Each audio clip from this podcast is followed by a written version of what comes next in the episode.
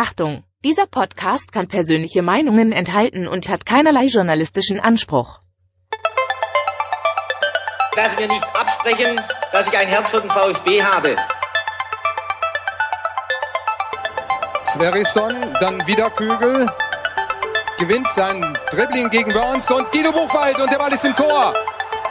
Nach 86 Minuten führt der VfB Stuttgart in Leverkusen mit 2 zu 1. Nach 1950, 52 und 84 gewinnt der VfB Stuttgart zum vierten Mal die Meisterschale.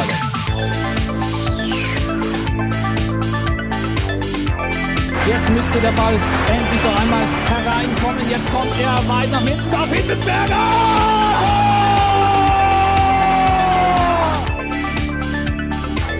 Mario Gomez, spitze Winkel, noch einmal nach innen. Pizza hat den Ball und es gibt noch einmal Abstoß vom Tor. Und jetzt ist das Spiel aus und der VfB Stuttgart ist deutscher Fußballmeister.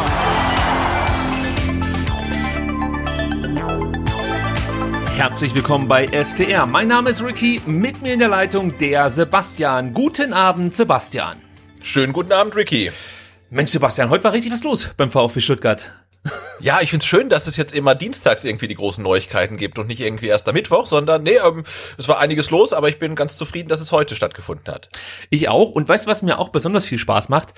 Dass ich auf die Bundesliga-Tabelle gucken kann, sehe, wir haben einen massiv spannenden Abstiegskampf und der VfB schaut sich das alles aus weiter Ferne an und denkt sich, hm, muss ganz schön scheiße sein da unten.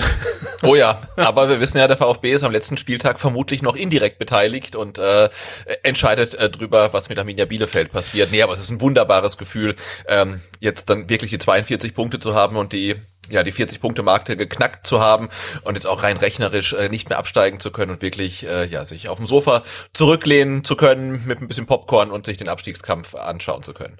Wir werden heute definitiv auch noch über das Sportliche sprechen, aber Sebastian, es äh, war so, dass sich die Ereignisse heute wirklich überschlagen haben. Und ich würde mal sagen, wir beginnen mit dem, ähm, mit dem Ereignis, das uns fast schon ein Schmunzeln ins Gesicht getrieben hat. Denn ihr werdet es mitbekommen haben, wir haben auch am Freitag in unserem neuen Format, Sebastian, das haben wir ja äh, ins Leben gerufen, nämlich die virtuelle, äh, den virtu virtuellen Becherfund, den es jetzt immer auf Twitter gibt, über Spaces vor äh, VfB-Spielen. Also werden wir immer so 45 Minuten vor Anpfiff on air gehen oder ich weiß nicht, was der Fachausdruck ist für äh, auf Spaces Live gehen vielleicht. Ja, das könnte es auch sein. Und da haben wir schon darüber gesprochen, dass Borna Sosa Deutscher geworden ist, ja. Mhm. Er ist das Einbürgerungsverfahren durchlaufen und ist ab sofort deutscher Staatsbürger. Das Ganze war möglich, weil Sosas Mutter in Berlin geboren wurde und dort aufwuchs und ähm, auch sein Opa hier in Deutschland gelebt hat und sogar ein Bauunternehmen ähm, sein eigen nennen durfte. Und in Ulm sogar, ne? Also wirklich auch baden-württembergische Wurzeln. Ja, ja, genau, das hat er nämlich erzählt. Er ist als Kind immer hierher gekommen und hat wahrscheinlich damals auch in VfB-Bettwäsche geschlafen. Das Garantiert. Ist, ja, davon ist auszugehen. ja, und äh, Borna Sosa dachte sich, Mensch, äh, lass doch Deutscher werden. Und äh, ja, man hat sich natürlich schon so gefragt, Mensch, wie kommt denn das jetzt zustande? Aber relativ schnell wurde klar, ah, der möchte gerne Nationalspieler werden und sieht offensichtlich bei der deutschen Nationalmannschaft größere Chancen als bei der kroatischen Nationalmannschaft. Er hat das auch so ein bisschen erklärt. Ähm, die Kroaten hätten sich nicht so wirklich um ihn bemüht. Er hat natürlich dann gleich wieder ein Interview gegeben einer kroatischen Zeitung und ich glaube auch äh, dem Fernsehen und hat sich da beschwert, dass äh, es keinen Anruf gab und äh, man ihn mehr oder weniger so als ewiges Talent äh, abgeschrieben hat. Und ich glaube, Bonasosa war da so ein bisschen gekränkt, weil er hat eine tolle, er hat eine tolle Saison gespielt und ähm, hat halt einfach sich so ein bisschen zurückgestuft gefühlt, glaube ich. Also ähm, das konnte man schon aus diesem Interview raushören. Und dann hat er was rausgelassen, das fand ich sehr interessant, nämlich dass Oliver Bierhoff sich vor ein paar Monaten schon bei Sosa gemeldet haben soll und äh, ihn mal darauf angesprochen hat, ob er sich nicht vorstellen könnte, mal irgendwann für Deutschland zu spielen. Und da hat sich der Bronner gedacht, bevor ich gar nicht zur EM fahre, dann fahre ich halt mit dem DFB-Team zur EM. Und äh, dann kam es eben zu dieser Einbürgerung, die funktioniert hat, Sebastian. Aber dann äh, muss man sagen, äh, hat der DFB auf ganzer Linie versagt. Vielleicht kannst du jetzt kurz erklären, was Borna Sosa und dem DFB zum Verhängnis wurde. Ähm, ja, genau, das, das, das kann ich äh, gerne erklären. Und zwar ist es eine Regeländerung in den Statuten äh, der FIFA. Denn normalerweise, so war es bislang, ähm, konnte man tatsächlich noch den Verband wechseln, solange man kein A-Nationalmannschaftsspiel bestritten hatte. Also wenn man U21 gespielt hatte für ein Land, konnte man ähm, mit der Staatsbürgerschaft eines anderen Landes dann ähm, den Verband noch wechseln. Jetzt wurde aber im September 2020 ähm, eine Bestimmung geändert. Und ähm, die lautete dann nämlich, der ähm, man darf den Verband nur wechseln, wenn der Spieler zum Zeitpunkt seines letzten Einsatzes in einem Spiel eines offiziellen Wettbewerbs irgendeiner Fußballsparte für seinen jetzigen Verband noch nicht 21 Jahre alt war. Irgendeiner Fußballsparte, offizieller Wettbewerb heißt also auch U21-Spiele, heißt also verkürzt, ähm, wenn man U21 gespielt hat und war älter als 21, dann darf man nicht mehr wechseln. Und genau das ist halt leider ähm, passiert, denn ähm, Borna Sosa war bei seinem letzten Einsatz für die kroatische Nationalmannschaft, das war glaube ich im November 2020, war er 22 Jahre alt. Und dadurch ähm, kann er den Verband schlichtweg nicht mehr wechseln. Tja, wer sollte das denn wissen? Also ich kann euch sagen, wer den Kicker auf die Idee gebracht hat, das war nämlich der von uns geschätzte Braindrain 21 auf Twitter. Äh, eigentlich bekannter Hund, möchte ich fast schon sagen, auf Twitter, altbekannter Hund. Ähm, ja, und der hat dann äh, einfach mal die Frage gestellt, ähm, ja, geht das überhaupt, dass Borna Sosa für die deutsche Nationalmannschaft spielt und hat eben auf diesen neuen Passus verwiesen. Interessanterweise äh, ist das überhaupt niemandem aufgefallen. Also weder der Journalie noch dem DFB und Borna Sosa auch nicht so richtig. Und man fragt sich natürlich, wie so ein naja, man kann ja nicht sagen professionell geführter Verein wie der DFB. Nein, das, das wäre das wär übertrieben. ja, nach Samstag kann man es, glaube ich, komplett äh, zu den Akten legen, das Thema. Wobei äh, ich, ich vermute, dass das jetzt nicht unbedingt was mit Borna Sosa zu tun hat. Aber ja, wie kann denn sowas passieren? Also Bierhoff sagt ja im Vorfeld auch, wir kennen den Jungen, beobachten ihn, wir glauben, dass Borna Sosa das Potenzial zum deutschen Nationalspieler hat. Dafür spricht natürlich auch, dass Bierhoff direkt auf Sosa zugegangen ist. Ähm, schon Monate vor dieser Einbürgerung, muss man dazu sagen. Und normalerweise gehst du ja davon aus, dass so ein großer Verband mit Oliver Bierhoff an der Spitze, ja, äh, der Schütze des Golden Goals, also das darf man ja nicht vergessen, äh, mhm. dass der dann äh, alles in Bewegung setzt, um zu prüfen, ob das theoretisch möglich sei, dass äh, Borna Sosa die, äh, den Verband wechselt. Und äh, da ist dem DFB und natürlich auch Borna Sosa natürlich ein Fehler unterlaufen. Oliver Bierhoff sieht das nicht ganz so, Sebastian. Er hat sich nämlich heute geäußert. Hast du das Zitat gerade parat? Äh, ich hab's nicht parat, aber ich glaube, die Kicker-Headline war, ähm, Oliver Bierhoff sagt Borna Sosa ab, wo ich dachte, hey, die, die, Headline ist eine Unverschämtheit, ja. Also in der, in der ursprünglichen äh, Meldung von Sky ähm, hieß es ja damals auch äh, Blitzeinbürgerung für Sosa. Der DFB hat Sosa in den letzten äh, Monaten intensiv gescoutet und sich danach für eine Blitzeinbürgerung bis zur EM stark gemacht. Also das klingt ja wirklich so, die sagen, hey, Borna, komm zu uns, äh, wenn du für uns kicken willst, machen wir alles möglich. Er sagt, cool, mache ich. Und jetzt heißt es, ähm, ja, geht halt nicht nicht, wir haben halt irgendwie völlig, völlig gepennt und jetzt heißt es, Bierhoff sagt Sosa ab, wo ich denke, das ist wirklich, nee, das geht halt nicht. Ne? Also das ist, also ich meine, natürlich liegt die Schuld nicht äh, alleine beim DFB, sondern auch bei Borna Sosa beziehungsweise seinem Berater.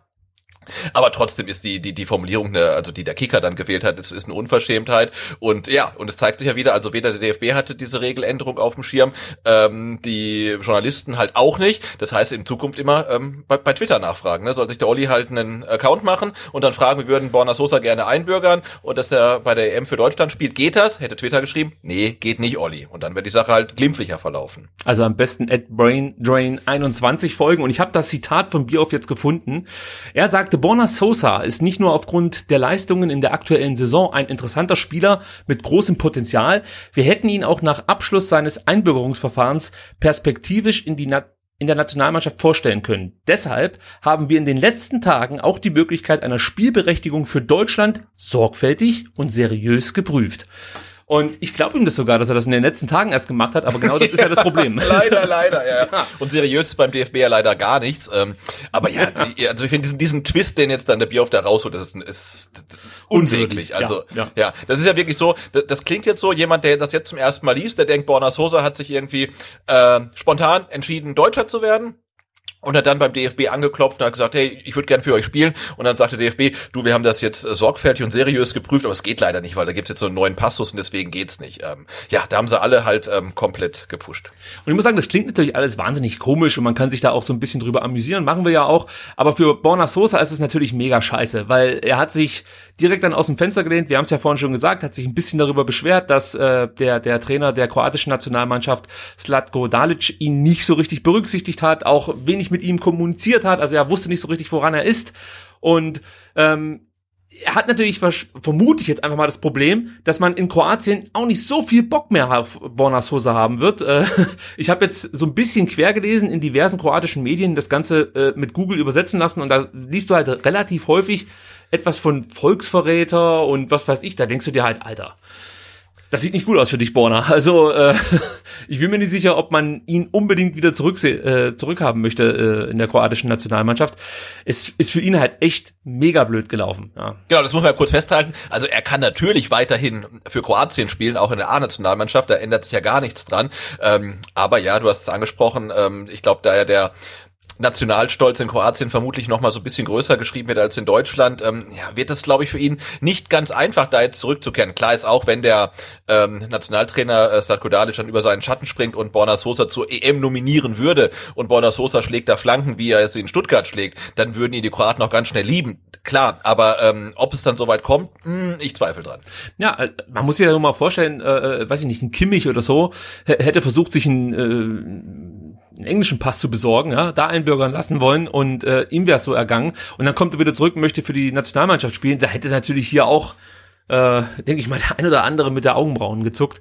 Ja, es ist einfach wirklich blöd gelaufen für Borna Sosa und dann kotzt mich fast schon an, dass der Bierhoff sein Statement äh, beendet mit dem Satz, äh, wir wünschen ihm alles Gute und viel Erfolg. Vielen Dank. ja, das ist wie so eine abgelehnte Bewerbung. Und ich denke mir so, Mann, ey, du hast hier gerade wahrscheinlich einem jungen Spieler äh, ich würde nicht sagen, das ist ja, ein Tag versaut, sagen wir mal so. Also es ist ja, aber du hast ihm vielleicht, du hast ihm vielleicht auch eine Nationalmannschaftskarriere ja, verbaut, ne? Nee, aber ist vielleicht so. Also ja. und das kannst du nicht einfach so so wegwischen. Ne? Also der, der DFB hat da massiv Scheiße gebaut, aber gut, das ist halt irgendwie auch Trademark vom DFB. Ja, äh, nichts Neues, aber ich habe mir gedacht, komm Sebastian, ich habe ja noch einen O-Ton von Borna Sosa und ich höre Borna Sosa wahnsinnig gerne sprechen, deswegen äh, hören wir uns den also ganz genau beim beim Einbürgerungstest, wenn es um Deutschkenntnisse geht, der hat damit Bravour bestanden. Also ich glaube, er spricht wahrscheinlich besser äh, Deutsch Deutsch als die meisten Deutschen. Das stimmt. Also hören wir uns mal an, was Borna Sosa zu der ganzen Sache zu sagen hat. Das ist persönlicher Grund für mich, äh, weil meine Familie hat, äh, meine Großvater hat hier gearbeitet, 40 Jahre, und meine Mutter ist hier geboren. Und ich war sehr oft hier äh, als Kind in, in Deutschland und ich, ich habe gute Gefühl, wenn ich bin hier. Und das ist nur persönlicher Grund. Wie groß ist die Lust jetzt auch noch für die deutsche Nationalmannschaft zu spielen, wenn es ginge irgendwann mal? ja, natürlich, äh, wenn, wenn das passiert, ich, äh, ich bin sehr, sehr stolz äh, und meine Familie auch. Und das ist auch eine wichtigste Step für mich, weil wir wissen alle, die ganze Welt wissen, wer ist die, die Elfs in der Welt und ich glaube, das ist sehr, sehr schön. Tja, leider nichts draus geworden, lieber Borna. Aber gut, vielleicht wird er ja glücklich beim VfB. Sprechen wir nachher noch drüber. Sebastian, nächstes Thema ist ein hochinteressantes, denn der Vereinsbeirat hat äh, die Präsidentschaftskandidaten nominiert. Heute gab es die Bekanntgabe. Klaus Vogt war wenig überraschend, oder? Ähm, hast du noch damit gerechnet, dass Klaus Vogt auf der Zielgeraden rausfliegt? Wahrscheinlich nicht. Nein, nein, nein, nein. Ja. Und der zweite war ehrlich gesagt auch nicht mehr groß überraschend. Äh, Pierre-Enrique Steiger, wir haben über beide schon gesprochen. Was ich noch interessant fand, dass der ähm, Vereinsbeirat diesmal relativ ausführlich begründet hat, warum er beide nominiert hat. Bei Klaus Vogt war es ja mehr oder weniger klar, dass er nominiert wurde, aber ich fand den Satz äh, des Vereinsbeirats nochmal ähm, ganz gut, dass, dass äh, man darauf abgezielt hat, dass Vogts Hauptanliegen einer zweiten Amtszeit äh, die strukturelle Stärkung des EV und der Abteilungen sei. Also einfach damit man mal weiß, was sich Klaus Vogt für die nächsten Jahre noch vornimmt. Dazu kommen natürlich Projekte wie Frauenfußball. Mit Sicherheit wird die Investorensuche ihn weiter begleiten. Und ähm, ja, er, er hat ja mehrere Projekte, die er angestoßen hat, zum Beispiel auch das Positionspapier Zukunft Profifußball. Äh, viele von diesen Themen werden natürlich dann auch Pierre-Enrik Steiger beschäftigen, deswegen brauchte man es da nicht nochmal explizit mit anführen. Aber auch zu Pierre-Enrik Steiger gab es eine kleine Erklärung, warum der Vereinsbeirat ihn für geeignet hält. Unter anderem fand, fand man, dass er interessante Ideen und Konzepte präsentierte. Außerdem wurde sein Wissen, seine Motivation, seine eloquente Ausdrucksform sowie seine positive Ausstrahlung und eine insgesamt angenehm sachliche Art hervorgehoben. Das klingt doch erstmal ganz verheißungsvoll, oder? Ja, also ich, ich aus der Mail, die der äh, Vereinsbeirat oder die der FV ähm, geschrieben hat, ich finde, das spricht so ein bisschen raus, dass man sehr zufrieden ist mit den zwei Kandidaten, die man jetzt aufstellt. Ja, ich finde es auch wichtig, dass der Vereinsbeirat das so kommuniziert. Das lief ja auch schon anders. Dazu ja. kommt, dass du diesmal kaum oder eigentlich keine Störgeräusche wahrgenommen hast. Es drang nichts im Vorfeld nach außen. Also wenn man sich überlegt, wie das im Dezember vergangenen Jahres abgelaufen ist und auch in dem Jahr davor, da ähm, hatte ich zu, zum einen das Problem, dass alles nicht so richtig transparent war. Das ist jetzt nicht mehr der Fall. Du weißt eigentlich genau, was gerade im Vereinsbeirat vor sich geht. Was machen die Leute da gerade? Also wir wussten, sie beschäftigen sich jetzt erstmal mit den, mit den beiden Präsidentschaftskandidaten und anschließend geht es dann darum, geeignete Kandidaten für äh, die Wahl des Präsidiums zu finden. Und auch da gibt es heute gleich äh, eine Meldung hinterher und äh, der Vereinsbeirat sagt, Anfang bzw. Mitte Juni werden die Kandidaten für die zwei Präsidiumsplätze bekannt gegeben. Und dieser Ablauf des Vereinsbeirats, den will ich ja einfach, bevor wir dann über die Kandidaten sprechen, äh, lobend nochmal erwähnen, weil das äh, eigentlich ganz anders abläuft als äh, bei den letzten Nominierungen. Also da merkt man offensichtlich, dass es da dann doch den einen oder anderen nicht mehr gibt im Vereinsbeirat. Anders kann ich mir das nicht erklären. Oder, oder äh, dass er nichts mehr zu sagen hat. Oder, oder, oder wenig. So. Das könnte es natürlich auch noch sein. Gut, ähm, was ich auch noch interessant fand, war, äh, dass man erfahren hat, warum sich Pierre-Enrik Steiger für den Posten des Präsidenten beim VfB beworben hat. Denn ausschlaggebend, sagt Enrik Steiger selber oder Pierre-Enrik Steiger selber, war wohl der Machtkampf zwischen Vogt und Hitzesberger. Ja, und er möchte jetzt den Verein wieder in ruhige Bahnen führen, AG und EV vereinen. Das klingt erstmal gut. Äh, schließt du es aus, dass das Klaus Vogt auch gelingen könnte, dass ähm, ja der Verein wieder in, in ruhige Bahnen geführt wird? Ähm, ich, ich, ich schließe das nicht aus, aber ja klar, ich meine, wenn man sich so ein bisschen zurückerinnert, dann war dieser dieses Duell AG äh, gegen EV natürlich auch ein Duell Hitzelsberger gegen Vogt. Also die, ich denke, man kann das nicht ganz von den Personen trennen, auch wenn die zwei jetzt wirklich den Anschein machen, als, ähm, ähm, als ob sie auf einer sehr professionellen Ebene miteinander zusammenarbeiten können, das auch in Zukunft können werden. Ähm, hat natürlich dann der Herr Steiger da einen Punkt, wenn er sagt, also ich würde das alles irgendwie ganz anders machen. Ähm, insofern wird das auch die Frage beantworten, die heute auf Twitter aufkam, warum er sich erst ähm, jetzt bewirbt und nicht erst und, und nicht Ende des Jahres zum Beispiel. Ne? Ähm, ja, also ich halte es für ähm, einigermaßen plausibel. Wie siehst du es denn jetzt grundsätzlich mit den beiden Kandidaten? Wir haben ja schon ähm, vor ein paar Wochen mal grundsätzlich darüber gesprochen, wie wir so zum Freundeskreis stehen. Ähm, aber man kann ja schon sagen, man hat jetzt eine echte Wahl. Es sind wirklich unterschiedliche Kandidaten und ähm, ja, die stehen auch irgendwie für für unterschiedliche äh, Sichtweisen, wie man an so eine Vereinssache als Präsident rangehen kann. Wie ist da deine Meinung zu? Äh, ich find's gut, dass man eine echte Wahl hat und ich find's auch gut, dass äh, die Kandidaten grundverschieden sind. Wobei man da ja auch sagen muss, der Herr Steiger hat sich ja bislang noch gar nicht wirklich geäußert. Also da bin ich jetzt mal total gespannt. Du hast angesprochen, morgen am Mittwoch wird's ein Pressegespräch geben. Ähm, von, von beiden auf der Bühne, nehme ich an, also auf ja. dem äh, Pressekonferenzpodium dann halt. Ähm, und ja, da muss er ja so ein bisschen mal aus der Deckung rauskommen und sagen, was er mit dem VfB überhaupt vorhat, weil das haben wir bisher noch gar nicht von ihm gehört. Also er hat ja vor allen Dingen dadurch gepunktet, dass er noch nichts gesagt hat, weil alle anderen, die was gesagt haben, haben dadurch eher so Minuspunkte eingefahren.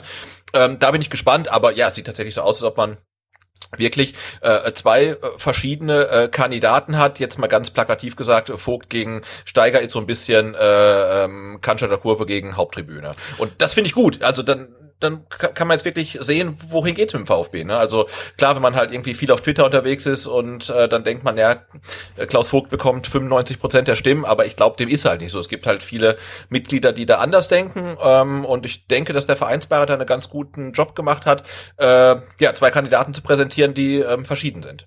Ja, also auf äh, das Programm von Pierre-Enrik Steiger bin ich auch wirklich gespannt.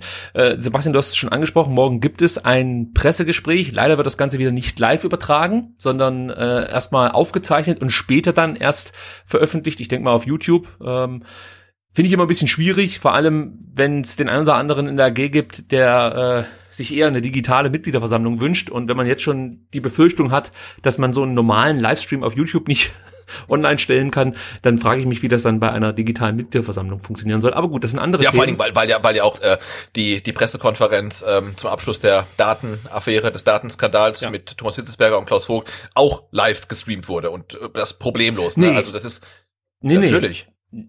Die wurde nicht live gestreamt. Die, die Geschichte mit Hitz und äh, Vogt wurde nicht live gestreamt. Im Februar. Nee, ah, nee, sorry, es wurde aber komplett veröffentlicht Genau, genau, genau. Genau, und Presse, genau, sorry, äh, mein Fehler, ja, aber äh, Pressegespräche werden normalerweise im Anschluss nicht komplett veröffentlicht. So, äh, die, ja. die sieht man gar nicht.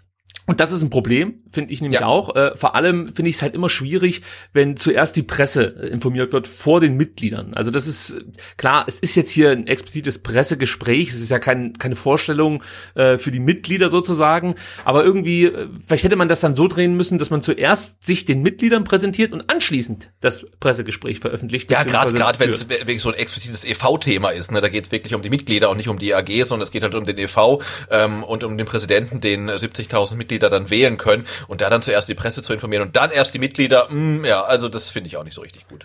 Du hast vorhin gesagt, Haupttribüne gegen Cannstatter Kurve. Ich spitze es noch etwas zu. Freundeskreis gegen den VfB, beziehungsweise Premium-Mitglieder gegen die normalen Mitglieder.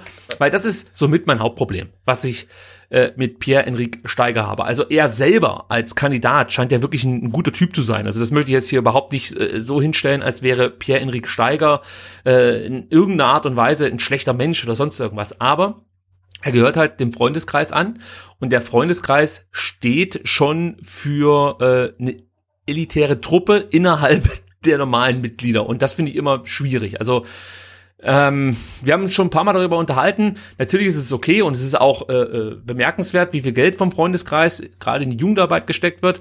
Das ist alles super, aber trotzdem finde ich es immer schwierig, wenn man dafür so ein Stück weit eine Gegenleistung einfordert, muss man ja so sagen. Also sie haben einfach einen anderen Status als Mitglied als dann eben du oder ich. Und das macht es für mich einfach schwer, dann einen solchen Kandidaten zu wählen. Und ich habe schon ein paar Mal gesagt, ich wiederhole mich dann nochmal, für mich gibt es eigentlich jetzt äh, zu Klaus Vogt keine Alternative. Und ich meine, du hast auch schon mal gesagt, wenn du die Wahl hast zwischen einem Freundeskreismitglied und irgendjemanden, wirst du halt irgendjemanden wählen. Äh, würdest du diese Aussage so jetzt nochmal tätigen oder hast du da mittlerweile dich vielleicht eines Besseren belehren lassen, Sebastian, und sagst, ja, ich gucke mir erstmal an, was der Herr Steiger zu sagen hat. Ja, aber tatsächlich, also wenn du sagst, ich gucke mir das erstmal an, ähm, da, da, da bin ich bei dir. Also ich gucke mir das erstmal an und für mich ist ähm, der, der, der Herr Steiger noch so ein bisschen so eine, so eine Blackbox halt. Also ne, er hat ja noch, der, der Vereinsbeirat kennt seine, seine Thesen, er hat einen guten Auftritt geleistet. Äh, wir kennen das noch nicht und ich höre mir das wirklich gerne an und, äh, und ich bin wirklich gespannt, was er da präsentiert und ich, ich glaube halt auch, wir VfB-Mitglieder, wir VfB-Fans, wir sind aus den letzten Jahren so viel Mist gewohnt, wir sind so misstrauisch, dass wir auch relativ schnell merken, ähm, ob er ein guter Kandidat ist oder ob er nur, bös gesagt, halt irgendwie ein Strohmann von irgendeiner äh, Mitgliederorganisation ist. Das, das werden wir, glaube ich, relativ schnell merken. Und ähm, aber ich bin tatsächlich ähm, äh, sehr optimistisch, also ich bin jetzt weit davon entfernt zu sagen, dass ich ihn auf jeden Fall wähle. Ne? Natürlich nicht, aber ich bin ähm, optimistisch, ähm, dass wir im Zuge des Wahlkampfs äh, ja uns relativ guten Bild machen können, ähm, wie, wie er tickt, äh, wa- was er machen will, ob er eigene Ideen hat, ob das eher irgendwie so ein bisschen äh, vorskizziert ist. Äh, ja, also ich bin tatsächlich optimistisch. Es gibt noch zwei, drei Themen, die ich zu Steiger ansprechen will. Zum einen gab es ja da die Äußerung, dass Steiger das eigentlich nur im Dreiergespann machen möchte mit Meißner und mit Deutsch. Und ähm, ja, wir wissen ja inzwischen, das ist halt satzungsmäßig gar nicht möglich. Er weiß es mit Sicherheit auch und möchte damit halt einfach ähm, ja, ich denke mal so ein bisschen auch auf Stimmenfang gehen. Also er möchte damit sagen, hey, pass auf, uns gibt's nur ein Paket, wenn ihr mich wählt, ja, wenn ihr mich als Präsident möchtet, dann müsst ihr auch für den äh, Silvio Meissner stimmen und für den Deutsch.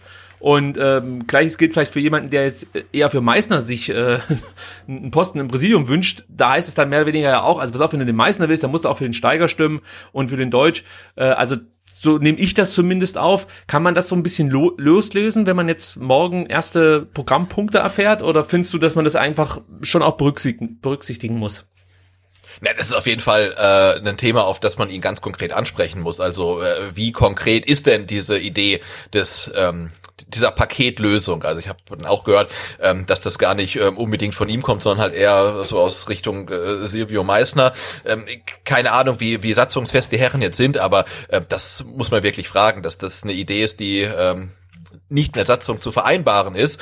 Und äh, ja, ich weiß nicht, ich meine, grundsätzlich macht es ja Sinn zu sagen, ich habe äh, Wirtschaftskompetenz, ich habe Sportkompetenz, ich habe ähm, alle Kompetenzen, die hole ich mir ins Boot, aber es ist halt, du stellst dir dein Wahlkampfteam nicht zusammen, du kannst kein Schattenkabinett bilden. Das geht beim VfB nicht, ja. Das, und das ist ja auch gut so, sondern es werden alle Personen einzeln gewählt. Und ähm, da muss man natürlich ähm, dann den Pierre-Henrik Steiger auch äh, morgen, denke ich, ganz konkret fragen, was ist denn, wenn er jetzt gewählt wird und äh, von seinen beiden Paketbuddies keiner? Also lehnt er dann das Amt ab oder wie geht's dann weiter? Ich finde, das ist halt noch so ein Knackpunkt, ähm, auf den man ihn auf jeden Fall ansprechen muss. Ja, also da sprichst du auch noch was an, was ich hier nochmal äh, aufgreife. Und zwar die Geschichte mit, ja, das kommt ja gar nicht von mir, das kommt von irgendjemand anders. Das sehe ich halt auch so als kleines Problem, wenn es um Freundeskreis geht. Also da gibt's ja genügend Leute, die auch eher Hardliner-Positionen vertreten, möchte ich mal sagen. Ich erinnere da auch nochmal an den äh, Brief, an das Statement, äh, das damals verfasst wurde zur Führungskrise beim VfB Stuttgart. Das hat Steiger mitgetragen. Ähm, ich, ich frage mich halt dann, wenn es Äußerungen gibt aus dem Freundeskreis, so, ob er dann diese Rolle einnimmt, äh, dass er das ja immer so ein bisschen, ich sag mal, runterspielt, ja, und ja, versucht dann wieder die Wogen zu glätten, aber Ideen werden erstmal in Köpfe verpflanzt, wenn du verstehst, was ich meine. Ich möchte jetzt nicht ja, die klar, Partei gesagt, nennen, gesagt, keine, keine, keine, ja, nee, ist ja so, klar. die so arbeitet, aber es gibt ja durchaus wirklich krasse Hardliner im Freundeskreis, die dann auch mal Dinge raushauen und Sachen fordern, wo, wo ich und du sagen würden, hey, äh, habt ihr eigentlich eine Meise? Und dann kannst du den Steiger, der einen sehr, sehr guten Auftritt offensichtlich hinlegen kann, nach vorne schicken, der dann immer wieder sagt, ja Leute, also das hat der so und so gesagt aus dem Freundeskreis, aber das ist natürlich nicht meine Position.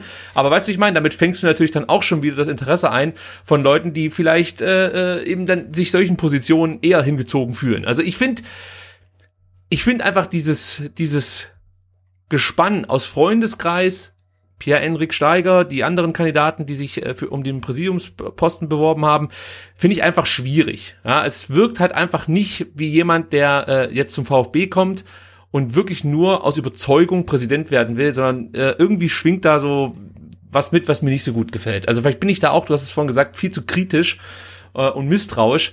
Ähm, ich lasse mich natürlich gerne umstimmen, ja, aber ich kann mir einfach nicht vorstellen, was Pierre-Enrik Steiger in die Waagschale werfen kann, ähm, dass ich von Klaus Vogt nicht bekomme. Außer von mir aus äh, irgendwie Geld oder sonst irgendwas. Ich weiß nicht, äh, ob man, ob man da noch was aufmacht in dieser Richtung. Vielleicht können wir da gleich mal zu einem nächsten Thema überleiten, ähm, dass Pierre-Enrik Steiger und auch den Freundeskreis so ein bisschen umwabert. Und zwar wurde ich heute mehrfach darauf angesprochen, ob ich mitbekommen hätte, dass ähm, der Freundeskreis Steiger, Deutsch, äh, dass die ja mit Liebherr irgendwie zusammen äh, eine Drohkulisse aufbauen möchten, sozusagen, äh, wenn Vogt Präsident bleibt, dann klappt der Investment-Deal nicht. Da haben natürlich erstmal alle Alarmglocken Glocken geschrillt. Moment mal, welcher Investment-Deal? Wir haben zwar letzte Woche davon mitbekommen, dass es wohl irgendwelche Gespräche geben soll, ähm, aber A, wissen wir nicht mit wem und B, wissen wir gar nicht, wie konkret die sind.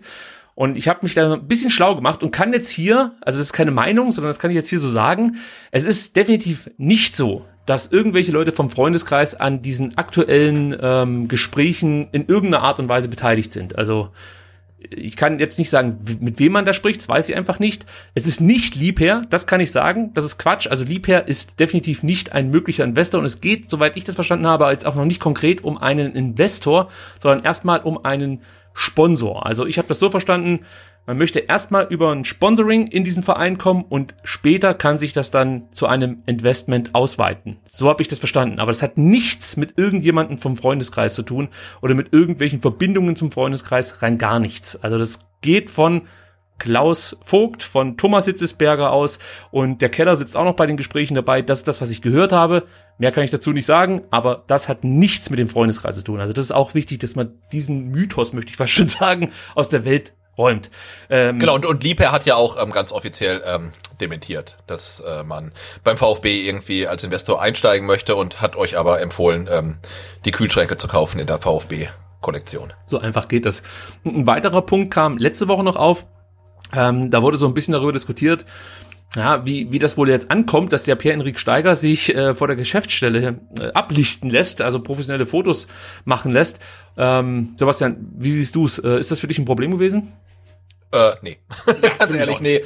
Nee. Also äh, auch, auch, auch wir, auch ihr, wir alle können uns vor der Geschäftsstelle fotografieren lassen und ähm, Jetzt könnte man ja sagen, es ist einfach nur professionell für den Fall des Falles äh, dann vorbereitet zu sein. Und äh, ganz ehrlich, wir, wir haben alle geglaubt, dass äh, Klaus Vogt und äh, Pierre-Henrik Steiger die Kandidaten sein werden. Und er wird es auch gedacht haben oder sein Team um ihn rum und haben halt jetzt schon mal Fotos gemacht, die man heute dann halt ähm, ja auf dem neuen Twitter-Account dann irgendwie einsetzen konnte. Und ähm, ja, das hat dann vielleicht irgendwie, kann man sagen, äh, ist vielleicht ein bisschen voreilig, okay, aber ähm, insgesamt würde ich sagen, ist es eher dann professionell und ähm, man muss sich, finde gerade jetzt seit seit eigentlich einem Jahr über so viel aufregen. Da habe ich, glaube ich, keine Kraft, mich darüber aufzuregen, dass er ähm, bevor er offiziell als ähm, Kandidat nominiert wird, äh, Fotos vor der Geschäftsstelle macht. Und ich kann mich auch nicht drüber aufregen, äh, dass er auf irgendeinem alten Foto so, ähm, so, so ein Christenfisch am Revers hat. Also, nee, kann ich mich nicht drüber aufregen. Nee, finde ich auch. Äh, Und ich mahne da auch zur Vorsicht, ständig Wolf zu rufen. Ich finde das wirklich ein Problem,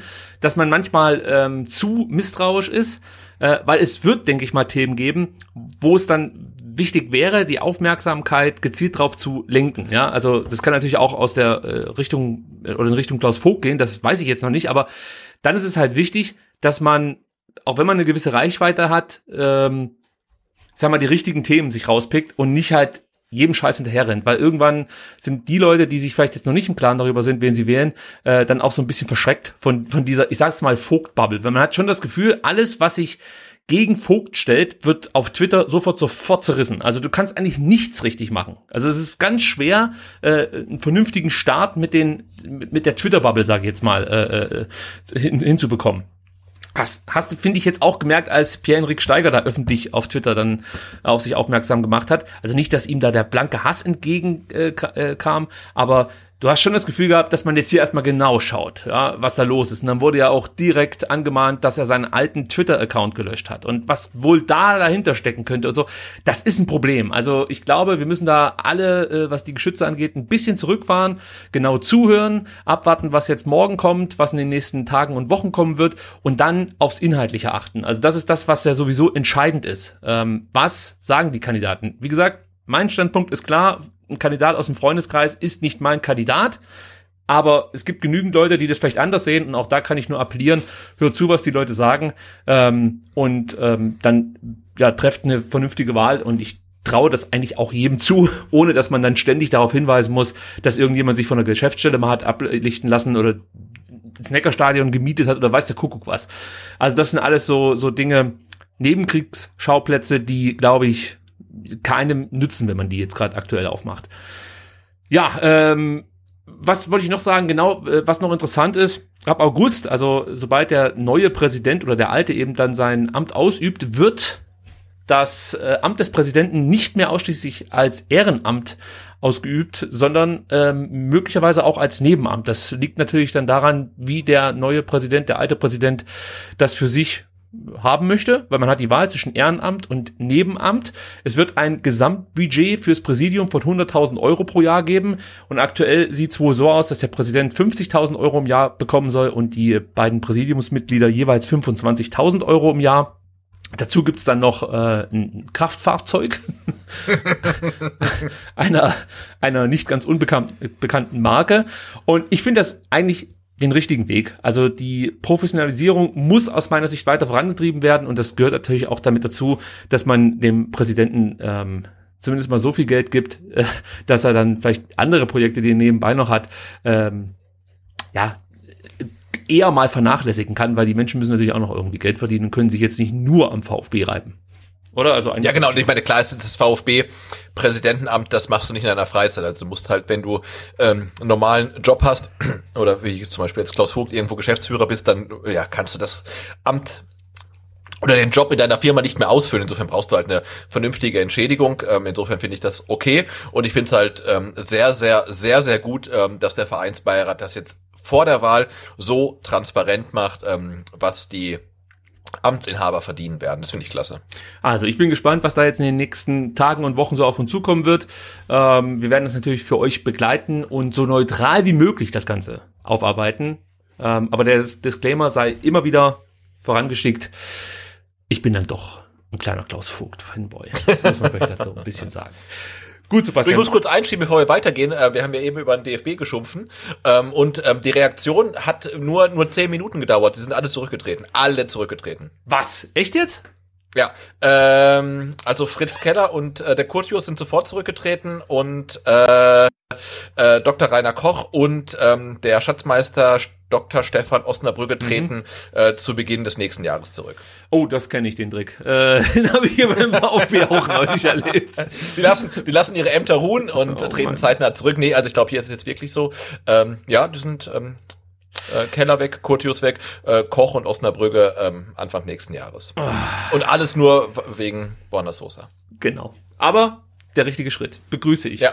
Gut, Sebastian, kommen wir zum äh, vergangenen Freitag. Es ist schon eine Weile her, da hat der VfB Stuttgart gegen den FC Augsburg gespielt. Es kommt mir wirklich her, äh, es kommt mir wirklich so vor, als wäre das schon eine Ewigkeit her. Ja. Und ich habe ja gerade eben schon gesagt, in Zukunft wird es vor VfB-Spielen immer den virtuellen Becherpfand auf Twitter Spaces geben. Also wenn ihr Twitter habt, dann ähm, schaltet doch mal ein. Sprich, am kommenden Samstag werden wir ab 14.45 Uhr, genau, ähm, lossenden. Und das Coole ist, ihr könnt praktisch mitmachen. Also ihr könnt dann äh, mit uns sprechen über das Spiel, über andere Dinge. Also es ist jetzt nicht irgendwie so eine Vorberichterstattung im, im Sinne, wir besprechen jetzt die Aufstellung und äh, gehen das alles taktisch an. Nö, es soll wirklich wie so ein kleiner Becherpfand sein. Sprich, man trifft sich da und spricht einfach über Dinge, ähm, die gerade so anstehen. Kann alles Mögliche sein. Das hat eigentlich ganz äh, viel Spaß gemacht am vergangenen Freitag. Leider hat keiner sich mit eingeschaltet. Ja, genau. Ich wollte sagen, hast, hast du sehen können, wie, viel- wie viele Leute zugehört haben eigentlich bei dir? Nee, ich habe jetzt nicht genau irgendwie eine Zahl angezeigt bekommen, sondern nur halt so Icons von von Genau, die, die Profilbilder, ne? Genau. Und es waren wirklich viele, es hat uns total gefreut und es wäre total schön, ähm, wenn ihr dann die virtuelle Hand hebt und dann holen wir euch in das Gespräch rein. Ich glaube, bis zu acht oder sogar zehn können theoretisch mitreden, also es ist irgendwie ja ähm, so ein Clubhouse-Klon und ähm, ja, also wir hoffen äh, schwer auf euch, dass, dass ihr dann ähm, nicht, nur zuhört, sondern auch ähm, mit, mitredet, aber wer natürlich nicht sagen möchte, darf auch gerne zuhören dann am kommenden Samstag. Natürlich, wir sprechen für euch definitiv, das können wir schon mal hier unterstreichen. Und ich verweise auch noch ganz schnell darauf, dass es natürlich weiterhin den Halbzeit-Talk auf Instagram geben wird. Ähm, der hat sich ja mittlerweile schon, mittlerweile schon etabliert. Den gibt's natürlich dann auch wieder nächste Woche Samstag, 16.15 Uhr. Genau, und ich arbeite an meiner Bildqualität, aber ich habe hier tatsächlich ähm, äh, hier, wo ich podcaste mit äh, LAN-Kabel, ganz schlechtes WLAN habe ich festgestellt. Und das äh, Gemeine ist, wenn ich das ähm, bei mir auf dem Handy sehe, dann sehe ich immer super aus. Also, also nee, die, die Bildqualität ist super. So. ähm, aber äh, bei anderen kommt es halt total pixelig an, aber ist ja klar, ich sehe halt mein Kamerabild und nicht das übertragene Bild. Und ähm, da muss ich mal gucken, dass ich mich ähm, da irgendwie, äh, ja, äh, mehr, mich mehr Bandbreite ermächtige. Ja, das kriegen wir schon hin. Äh, Und Sebastian, jetzt müssen wir doch noch über was sprechen, was eigentlich ein Thema für den virtuellen Becherpfand gewesen wäre, nämlich die neuen Einlaufjacken. Das haben wir Ja. ganz vergessen, am Freitag zu thematisieren. Also ihr habt es ja mit Sicherheit gesehen. Es gab äh, neue Einlaufjacken als Reminiszenz an die alten Trikots von 1971, die damals von Rudolf Kreitlein entworfen wurden. Ähm, ich sag mal so, es ist eine Geschmackssache. Ja, also mir persönlich haben die Dinger nicht so gut gefallen. Ich habe aber auch gelesen ähm, von vielen, äh, die diese Dinger absolut abgefeiert haben. Äh, für mich hat es noch so ein kleines Geschmäckle, weil du hast halt hinten diesen roten Winkel ähm, auf dem Rücken, der so ein bisschen an die Häftlingskennzeichnung aus äh, Nazi-Konzentrationslagern erinnert. Ich möchte jetzt dem Herrn Kreitlein nicht unterstellen, dass er damit irgendwie äh, in diese Richtung abzielt oder so. Ähm, aber ich glaube, du hast es auf Twitter mal äh, kurz aufgebracht. Er musste sich eigentlich dieser Tatsache bewusst sein, als er damals die Trikots entworfen hat. Und vielleicht war das jetzt nicht so die allerklügste Wahl, das nochmal aufleben zu lassen, oder? Äh, Ja, er hat es ja auch geschrieben, also mir, mir gefällt es persönlich jetzt einfach geschmacklich nicht, das ist ja völlig okay. Was ich halt total toll finde, ist, ähm, dass der VfB ähm, Teamkleidung bekommt, sei es die Trikots in der letzten Saison, vermutlich auch in der kommenden Saison, sei es äh, Einlaufkleidung, da, da steckt eine Idee dahinter. Ja, wenn man fragt, wenn man jetzt Jakko fragt, warum sieht das so aus, wie es aussieht, dann sagen dir die, ja, weil das der Kreitlein 71 gemacht hat. Das waren Trikots, die wurden nur einmal getragen gegen Arminia Bielefeld, gesponsert, glaube ich, damals vom Stuttgarter Wochenblatt. Also das hat alles eine Historie, das finde ich großartig, ja. Da, da, da, also dann habe ich lieber hässliche Trikots, die eine Historie haben, die einen Grund haben, als irgendwie total stylische Trikots, die halt auch noch acht andere Vereine tragen, wie du es halt hast, wenn du irgendwie so ein Puma-Template ähm, spazieren trägst. Äh, aber klar, das Ding ähm, wurde ursprünglich ähm, getragen 1971, ähm, Design vom Rudolf Kreitlein und ähm, der hat ja die gelbe und rote Karte erfunden, war, war Schiedsrichter, war auch Schneider und äh, der ist 1919 geboren und und war im Zweiten Weltkrieg, ja und diese ähm, Winkelkennzeichnung ähm, in KZs war halt üblich und ich könnte mir vorstellen, dass jemand, der halt in der Zeit gelebt hat, das auch weiß. Äh, Ich, ich will dem Herrn Kreitlein überhaupt gar keine Gesinnung unterstellen, ne? aber ja, ich finde es dann halt, ja, hat so ein, hat so ein Geschmäckle halt einfach. Ja, also und wenn wir schon äh, bei, bei schlechtem Geschmack sind, Sebastian, muss ich jetzt noch was ansprechen. Ich weiß nicht, ob wir das schon jemals thematisiert haben, aber der VfB hat ja seit dieser Saison eine neue Einlaufmusik. Es ist nicht mehr Enter Sandman, äh, sondern es ist irgendwie sowas extra für den VfB komponiertes. Und ich weiß nicht, wie es dir geht, aber das geht überhaupt nicht. Ich habe die, ich habe die tatsächlich am Freitag gar nicht mitbekommen. Hey. Ähm, ist das, ist das dieses ähm, Elektronikzeugs? Naja, Elektronikzeugs, also das, das hört sich halt an, wie als ob so 20 Wölfe gleichzeitig jammern. Also es ist so ganz schlimm mit so, so, mit Pathos belegtes. Äh, ich glaube, ich meine, das ist sind irgendwelche Streichinstrumente oder so. Es hört sich auf jeden Fall ganz, ganz schwer an. Und also da, da geht auch wirklich jede Stimmung verloren. Also das ist ja noch nicht mal so so ein so so weiß nicht so ein Stimmungsmacher, weißt du, dass du sagen kannst, okay, jetzt jetzt knistert's auf der Tribüne. Das ist was ganz also mich zieht das richtig runter, wenn ich das höre, muss ich ganz ehrlich sagen. Also das erinnert mich so an gute, nee, nee, es erinnert mich nicht an gute alte Zeiten, es erinnert mich an schlechte Zeiten. So ist es nämlich. Ich, ich höre dieses Gejaule und jedes Mal, wenn ich diese, diese Musik höre, habe ich außer, außer äh, direkt im Kopf, wie, wie wirklich so Wölfe jaulen neben mir oder, oder sowas oder, oder meine Katze äh, jammert. Also das ist wirklich unerträglich, muss ich sagen. Und ich hoffe, dass zur kommenden Saison, wenn dann hoffentlich wieder Zuschauer erlaubt sind, äh, man da noch mal drüber geht, sage ich jetzt so mal. Also die Einlaufmusik erreicht mich nicht wirklich. Und ich frage mich da auch wieder, wer kommt auf die Idee, eine Einlaufmusik komponieren zu lassen? Also ich meine, ich bin sowieso kein großer Fan von Einlaufmusiken und Torhymnen. Bin ich beim VfB finde ich sie cool, aber es gibt so viele Scheißhymnen, dass ich grundsätzlich darauf verzichten könnte. Und wenn ich schon mit irgendwas einlaufen muss, dann halt von mir aus mit Serious oder sonst irgendwas, ja. Also das hat, das, das hat was Ikonisches. Aber dieses, diesen generic äh, GarageBand Sound da zu hören, der dich komplett runterzieht, ja, wo du, wo du am liebsten dann äh, Richtung Spielfeld rennen würdest und irgendjemand retten, weil du das Gefühl hast, das ist hier gerade die Endszene von Titanic. Also das geht für mich überhaupt nicht und ist für mich ein absoluter Griff ins Klo. Ja, also da auch geschmacklich nicht ganz meine Welt. du hörst beim nächsten Mal drauf, ob es dir gefällt. Ja, ich, ja ich, ich werde auf jeden Fall früher, früher den Ton anschalten und dann mir das mal anhören, weil ich habe die echt doch so gar nicht, äh, gar nicht mitbekommen. Ja, also, naja, Hast du nicht verpasst, sage ich jetzt mal so. Gut, dann kommen wir zum Spiel an sich. Äh, Fabian Bredlow musste den angeschlagenen Gregor Kobel ersetzen und äh, dann gab es die Überraschung mit Clement, der von Beginn an ran durfte. Sosa war wieder mit dabei und die Davi war auch äh, mal wieder in der Startelf. Und ich muss sagen, das ging relativ interessant los. Ähm, ich, ich, ich fand eigentlich, die Augsburger haben das von Beginn an relativ gut gemacht. Gutes Mittelfeldpressing, situativ auch mal mit hohem Pressing. Sie haben eigentlich überhaupt keine Anlaufzeit gebraucht, äh, operierten mit langen Bällen, Flanken, Halbfeldflanken, die diagonalen Verlagerungen haben einigermaßen gut funktioniert. Dann gab es immer wieder Distanzschüsse. Also insgesamt muss ich sagen, haben sie es wirklich gut gemacht. Und man kann schon von einem Weinziel-Effekt sprechen, Sebastian. Denn ich weiß nicht, ob du Augsburg-Spiele zuletzt unter Herrlich gesehen hast, aber das war ähm, also deutlich besser.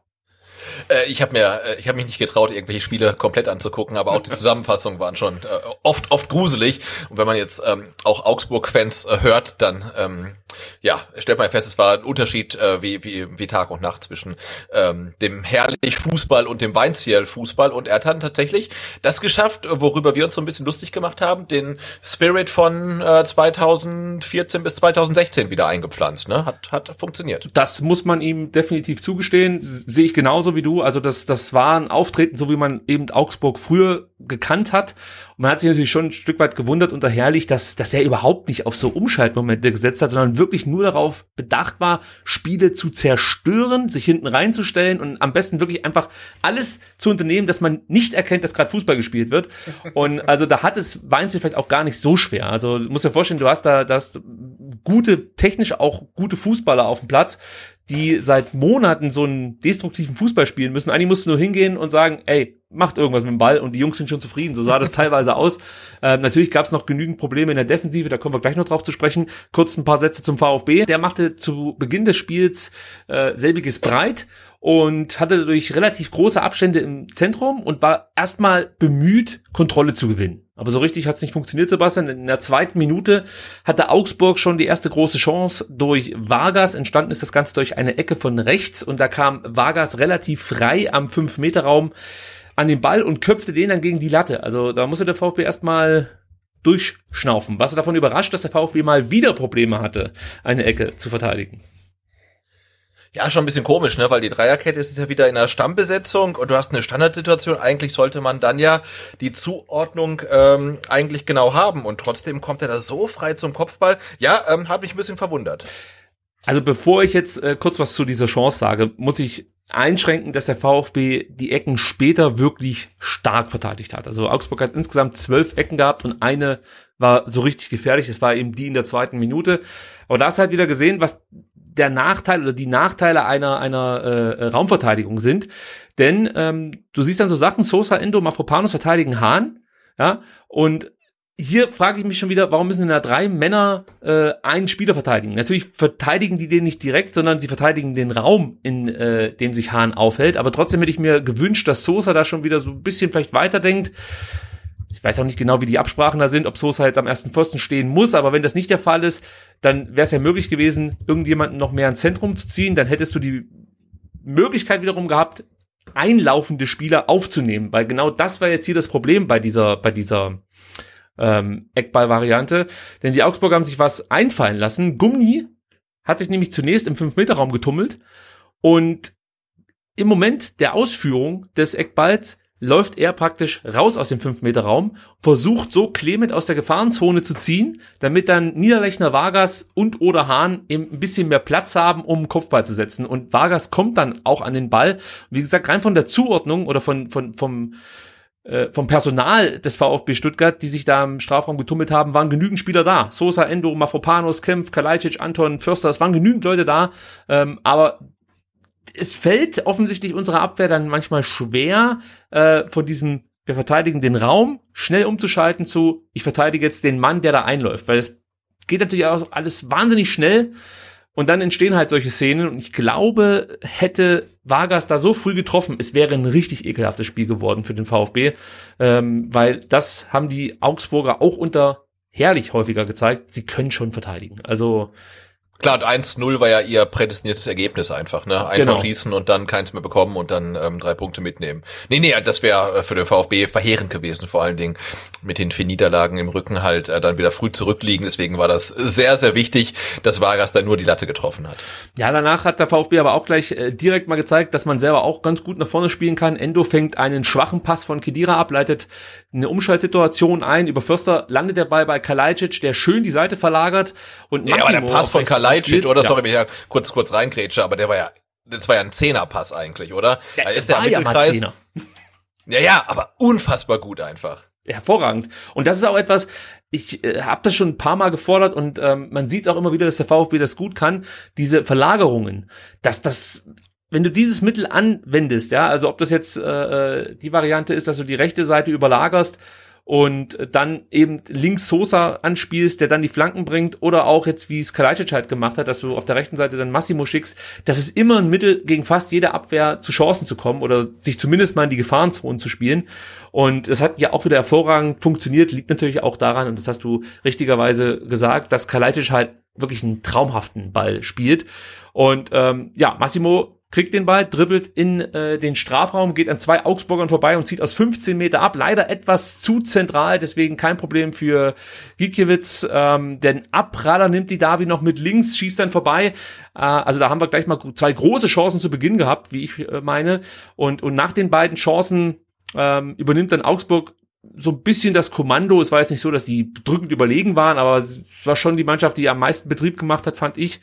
Äh, und der Ver VfB verteidigt aber den Strafraum sehr gut. Also man merkt einfach, dass diese Dreierkette eingespielt ist und ja. es wirklich versteht, ihre ihre ihr Hoheitsgebiet, möchte ich mal so sagen, äh, ordentlich zu verteidigen. Das klappt einfach wirklich richtig gut. Und äh, das muss ich auch noch anmerken, diese giftige Spielweise der Augsburger, die stellte den VfB dann doch vor Aufgaben. Das haben wir jetzt auch schon ein paar Mal gesehen in der mhm. Saison. Hat das was mit Reife zu tun oder glaubst du, dass es einfach ähm, ja grundsätzlich schwieriger ist für so sehr technische Spieler, ähm, so, so diese Härte auch anzunehmen? Äh, ja, ich glaube auch wirklich so Reife im, im Sinne von, ähm, dass du vielleicht äh, ja in der ersten Bundesliga-Saison da noch so ein bisschen unsicher bist und dann dein Spiel eigentlich machen willst und da noch ein bisschen mehr adaptieren musst. Und wenn du merkst, hey, der Gegner geht dann so ran, dann ja, musst du diesen, diesen Kampf halt annehmen. Aber klar, der VfB tut sich noch ein bisschen schwer ähm, gegen Gegner, die dann so spielen wie äh, Augsburg oder auch wie gegen Union Berlin und so weiter. Das äh, ist, ist noch so eine gewisse Schwäche. Ähm, aber auch, auch da wird man besser. Also man finde ich in der zweiten Halbzeit gesehen, so eine Endphase, wo dann auch mal Bälle wirklich äh, kategorisch auf die Tribüne geprügelt werden. Ähm, dat, ne, dann hat man sich da angepasst und ähm, zeigt ja auch hart und äh, spielt mal lieber einen Ball ins Aus als irgendwie dann schön nach vorne und so weiter. Aber ja, ich würde wirklich sagen, es ist ein Reifeprozess und man wusste ja, was da kommt mit Augsburg. Aber äh, klar, das ist noch so ein bisschen ein Problem. Aber ich finde, man sieht auch, äh, der VfB kann sich immer besser auf sowas einstellen. Ja, gut, dass du das sagst. Ich fand nämlich auch, dass man im Spiel gemerkt hat, wie der VfB immer besser äh, mit der Spielweise mhm. der, der Augsburger zurechtkam und einfach wirklich einen reifen Eindruck gemacht hat. Also, wenn man sich überlegt, dass das die zweitjüngste Mannschaft der Bundesliga ist, also und sind ja wirklich viele Debütanten dann auch immer wieder mit dabei, äh, dann zieht man da echt schon einen Hut davor, dass man dann so abgezockt auch gegen Augsburg spielt, die ja eigentlich so vom Personal her deutlich erfahrenere äh, Spieler auf dem Platz haben. Also es hat mir äh, schon sehr, sehr gut gefallen und in der elften Minute wurde dann der VfB auch zum ersten Mal belohnt durch ein Tor von Philipp Förster. Möglich wurde das, weil sich Oxford und Kedira beim Versuch einer Kopfballklärung gegenseitig behinderten und Clement dann äh, im Mittelkreis, meine ich, den Ball abfängt, spielt ihn dann gleich rechts raus auf Massimo, der hat da relativ viel Platz, natürlich auch deshalb, weil Oxford aus der Abwehr rausgerückt ist. Eigentlich muss er das gar nicht machen und wenn er es macht, muss er vielleicht vorher äh, Kidira das Kommando geben, dass der ähm, eben aus dem Weg geht, dann wäre die Situation wahrscheinlich so nicht entstanden.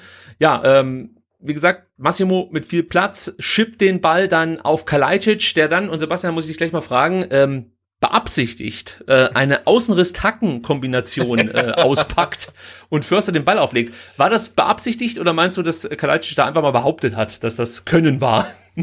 Genau, er, er hat ja, er hat ja nach dem ähm, Spiel im Interview gesagt, ähm, also er wollte ihn ähm, auf äh, Förster ablegen, aber er hat in seiner unnachahmlichen Art und Weise äh, auch ähm, gesagt, dass das jetzt anatomisch oder motorisch jetzt nicht unbedingt so gewollt war, wie er den Ball dann wirklich perfekt gespielt hat. Aber er hat auch gemerkt, dass der Ball von von von Massimo, äh, Tim Walter hätte gesagt, ein relativer Arschlochball war, weil er kam halt irgendwie schon gut rein, aber irgendwie vom Timing, vom Tempo her echt nicht optimal, um da irgendwie einen Abschluss draus zu generieren. Und er legten dann ähm, perfekt auf für Förster. Und ich glaube schon, dass er wusste, da steht der Förster irgendwie und er musste ihm irgendwie mundgerecht servieren und das hat er halt geschafft. Also ob er das jetzt wirklich so wollte mit seinen äh, zwei Meter langen Beinen, weiß ich nicht, aber er hat es halt hinbekommen. Und ähm, also ja, Sascha Kalajdzic ähm, in dem Spiel sowieso fand ich wieder überragend ja, und ja. Äh, ja, wie er den da ablegt, ist, ist halt einfach ähm, perfekt. Und ich glaube auch, das musst du mir kurz beantworten, äh, wäre Kidira für Förster zuständig gewesen? Weil ich hatte so den Eindruck, dass die zwei Spieler, die sich da äh, im Vorfeld der Szene, im Mittelfeld gegenseitig umrennen, genau die Spieler waren, die dann gefehlt haben. Ja, genau. Also Oxford hätte eigentlich ähm, in der Abwehr bleiben müssen, um dann eben von mir aus jetzt äh, äh, Kalajdzic oder Förster zu verteidigen. Aber ich habe es auch so gesehen, dass Förster und Kedira sich häufiger mal gesucht haben. Ja. Wobei der Förster natürlich so viele Meter macht, dass er natürlich auf mehrere äh, Gegenspieler trifft. Äh, ja, der ist überall. Der ja. ist einfach ist er, ist er auch. Also nee, war er, war er wirklich, ja, ja. Ist, er hat wirklich ein gutes Spiel gemacht. Da werden wir nachher noch äh, oder gleich drüber sprechen. Ähm, aber ja, Fakt ist halt, dass dieser Fehler zwischen Oxford und Kedira, und ich würde da Oxford die größere Schuld zusprechen wollen, ähm, das Tor überhaupt erst ermöglicht hat. Und dann kann man natürlich schon noch auch darauf eingehen, dass dann grundsätzlich die Situation nicht gut verteidigt wurde im Strafraum, aber eigentlich war das Ding dann schon äh, durch. Und das muss man grundsätzlich zu dem Spiel sagen. Augsburg, Augsburg hat sich eigentlich dadurch geschlagen, dass man in der Defensive haarsträubende Fehler macht. Ja. Und äh, also das, das würde mich so ankotzen als Spieler, wenn du dir so einen Arsch aufreißt, ein gutes Spiel machst, viele Abschlüsse hast, Pech hast, dass der Gegner äh, mit Breto einen richtig guten Torhüter äh, im Tor hatte. Ähm, und, und dann am Ende wegen zwei wirklich absoluten dilettantischen Fehlern ähm, so ein Spiel verlierst. Also pff, das ist schon heftig, aber mir soll es recht sein, kann ich gleich dazu sagen. Ich muss dich noch fragen, also Förster macht natürlich dann das Tor, um das noch äh, kurz zu vervollständigen mit rechts. Glaubst du, der Ball wäre reingegangen, wenn äh, Gumni den nicht noch abgefälscht hätte? Weil ich habe versucht, mir das äh, irgendwie so hinzuzoomen und immer wieder zu stoppen, um zu erkennen, wo der Ball vielleicht hätte hingehen können, wenn Gumni nicht mehr dran gewesen wäre. Und ich meine zu erahnen, dass der der Abschluss von Förster sehr zentral gekommen wäre, nämlich genau dann auf Gikiewicz. Äh, ja, also man, man, man kann ja wirklich über Philipp Förster viel sagen, aber sein Abschluss ist tatsächlich nicht der beste einfach. Und äh, Ginkiewicz ist ein relativ guter Torwart und ich befürchte fast, wenn der Ball nicht abgefälscht ähm, äh, wäre, ähm, hätte äh, Ginkiewicz den vielleicht gehalten. Also wir, uns soll es auch hier recht sein, das Tor zählte und äh, es fiel auch, das war wichtig. Übrigens, Kalajdzic mit der sechsten Torvorlage in dieser Saison, äh, das muss man ja auch erwähnen, also die 15 Tore, die er selber gemacht hat, äh, in allen Ehren, aber sechs Vorlagen lassen mhm. sich, denke ich, auch sehen. Und zu Förster muss ich auch noch was sagen. Ja, also das war jetzt sein drittes Saisontor und ich sag's gleich und du hast es auch schon erwähnt, es war echt ein gutes Spiel von ihm und ich muss Abbitte leisten. Ja, nach dem Leipzig-Spiel habe ich ihn ja doch härter kritisiert und dann habe ich mir am, am Sonntag hab ich mir das Spiel nochmal angeguckt, genau, und da habe ich mir Gedanken gemacht, warum? Warum sehe ich ihn äh, kritischer als vielleicht andere Spieler? Und dann habe ich mir erstmal überlegt, was sind seine Stärken? Und das sind für mich, oder seine Stärken liegen für mich ganz klar in der Offensive. Ja, er setzt einfach Impulse, er interpretiert die acht modern und offensiv. Und ich glaube, warum ich so kritisch mit ihm bin, ist, dass man merkt, dass da noch mehr drin ist. Also gerade was das Defensivverhalten angeht. Also wenn es nicht darum geht, Spieler anzulaufen, weil das macht er auch gut, sondern wenn es darum geht, wirklich Situationen zu verteidigen, sich richtig im Zweikampf zu verhalten, Räume gut zu besetzen, das ist das, wo ich der Meinung bin, da geht noch mehr. Und ich glaube, deshalb bin ich ihm gegenüber überkritisch, weil ich das Potenzial sehe, was er hat und auch sehe, welche, welchen, welchen Sprung er eigentlich im letzten Jahr gemacht hat. Also, wenn du jetzt ein Spiel anschaust vom, vom Mai 2020 und siehst dir an, wie Förster da gespielt hat und schaust dir ihn jetzt an, dann merkst du einfach, dass der sich extrem entwickelt hat und du hast das Gefühl, dass Förster mit dem VfB wachsen kann. Also man hat ja immer so ein bisschen das Gefühl gehabt, seitdem Förster hier ist, dass der nicht gut genug sei für den VfB. Also das ist so mein Eindruck gewesen, wenn ich mich mit Leuten unterhalte, auch ich selber habe diese Meinung so irgendwie ein bisschen vertreten. Ja, das reicht vielleicht nicht für den VfB oder für die Bundesliga oder äh, für ein Top-Team in der zweiten Liga, aber du merkst, er wächst mit dieser Aufgabe und er wird immer besser. Und ähm, vielleicht ist es das alles so zusammen, was, was es einfach für mich schwer macht, Philipp Förster ähm, ähnlich abzufeiern wie pff, you name it. Also kannst du jetzt Silas sagen oder sonst irgendjemanden, aber da, das, weißt du, wie ich meine? Das, das sind Spiele, die kommen einfach, die, die haben schon so ein Geilheitspotenzial und bei Förster hast du die ganze Zeit das Gefühl, das ist halt einfach so ein, so ein Zweitliga-Kicker, der jetzt hier beim VfB das große losgezogen hat. Aber so ist es nicht. Er entwickelt sich ähnlich gut wie all die anderen, die, die wir abfeiern. Ja, deswegen ab bitte.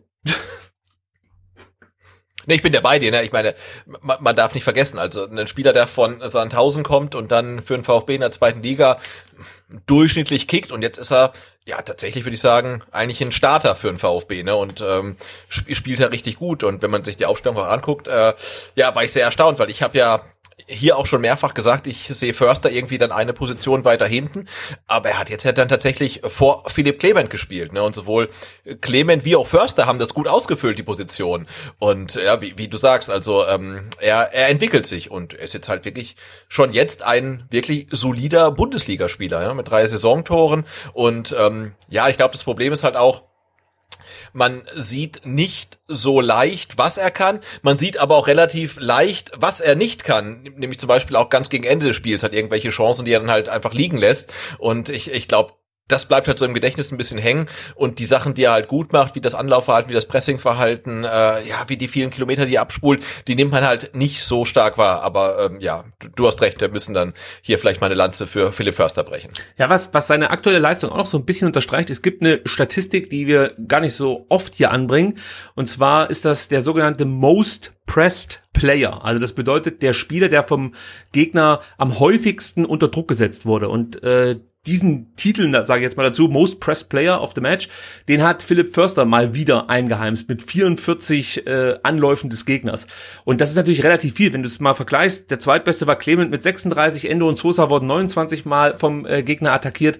Also Förster ist einfach der Spieler, der ständig vom Gegner unter Druck gesetzt wird. Jetzt kann man sagen, das liegt daran, dass sie bei ihm die Schwachstelle sehen. Ja, das sehe ich aber nicht so, weil er hat äh, eigentlich relativ relativ viele Ballbesitzphasen. Äh, ja, er hat insgesamt jetzt 58 Ballaktionen gehabt, wird wie gesagt da immer wieder unter Druck gesetzt, hat dann trotzdem nur 16 Ballverluste. Also wenn man es in Relation sieht, sind es wieder wenig. Ja, wenn du jetzt nur auf Ballverluste guckst, denkst du dir, ja, ist eigentlich einer, der relativ häufig einen Ball verliert, auch im Verhältnis zur, zur Ballaktion. Aber wenn du halt diese, diese Pressing-Situation mit einbeziehst, ist es wieder jemand, der sich da eigentlich relativ gut aus der Affäre stehlen kann. Seine Passquote liegt bei 76 Prozent, auch das muss man berücksichtigen. Also, was ich damit sagen möchte, ist einfach, dass er mittlerweile, äh, ich glaube, ich von uns äh, nicht die Wertschätzung bekommt, die er eigentlich verdient hat. Ja, und ich, ich, ich tue mich echt schwer damit, äh, Philipp Förster vernünftig zu bewerten, weil es ist bei mir wirklich so ein Auf und Ab. Also nach dem, nach dem Leipzig-Spiel, da ging er mir so auf den Sack, weil er defensiv da einfach nicht gut war. Jetzt sehe ich das gegen Augsburg, da war er einer der Besten aus meiner Sicht. Ähm, es, ist, es ist echt schwierig, aber ich bemühe mich in Zukunft, Philipp Förster etwas äh, äh, entspannter äh, zu bewerten und und nicht immer Ja, du so weißt ja, ich bin, mit Herz- also ich, ich, ich bekomme ja von einem bestimmten Hörer ähm, jedes Mal, wenn wir Philipp Förster ähm, überhart kritisieren, äh, böse WhatsApp-Nachrichten nach der Aufnahme. oh. Jetzt weiß ich wieder nicht, ob du mich gerade veralberst. Nein, so, wie, ist, ist, ist, ist so. so wie letzte Woche, als ich voll auf deine Finte reingefallen bin mit äh, Wilfried Port, der laut Satzung immer im Aufsichtsrat sitzen muss. Aber tja, also wenn es irgendwo möglich ist, dann beim VfB. Ja. Gut, kommen wir weiter ähm, auf, oder sprechen wir weiter über das Augsburg-Spiel. Äh, ja, also Augsburg war nach diesem Treffer des VfB Stuttgart bemüht und auch gefährlich. Stuttgart schwächte sich selbst, beziehungsweise wurde geschwächt. Also vielleicht ganz kurz noch was zu den Augsburgern. Die versuchten den Rückstand ähm, dann gleich wieder umzubiegen, zeigten eine Reaktion. Ähm, allerdings muss man sagen, dass die Angriffe oft überhastet wirkten und nie richtig gut zu Ende gespielt wurden. Das muss man ihnen ankreiden. Stuttgart äh, wirkte etwas nachlässiger, fand ich, nach dem Tor. Und dadurch kam halt eben Augsburg zu ein paar Halbchancen durch Niederlechner, durch Kedira. Äh, grundsätzlich war der VfB weiterhin um Kontrolle bemüht. Und dann kommen wir eben zu diesen Ausfällen. Ähm, ja, Massimo und wer war es? Mafropanos, genau. Die beiden stießen äh, zusammen. Ich glaube, sie waren auf der Jagd nach einem zweiten Ball, wenn ich es noch richtig in Erinnerung habe. Äh, Und dann prallten sie eben zusammen und mussten im Laufe des Spiels auch beide ausgewechselt werden. Massimo schon in der 22. Minute für Kulibali. Und zunächst sah es ja danach aus, dass Massimo auch wieder eine Muskelverletzung davon getragen hat. Und ähm, man machte sich schon Sorgen, ob das jetzt hier äh, der Bartlett-Effekt ist, der da wieder zuschlägt. Aber es war Gott sei Dank, muss man sagen, eben nur diesen Zusammenprall geschuldet mit äh, Mafropanos. Und bei Massimo ist es so, dass er praktisch einen Schlag auf den Nerv bekommen hat und dadurch macht der Muskel zu. Ähm, interessanterweise, ich bin ja auch MMA-Fan, habe ich glaube schon ein, zwei Mal hier erzählt.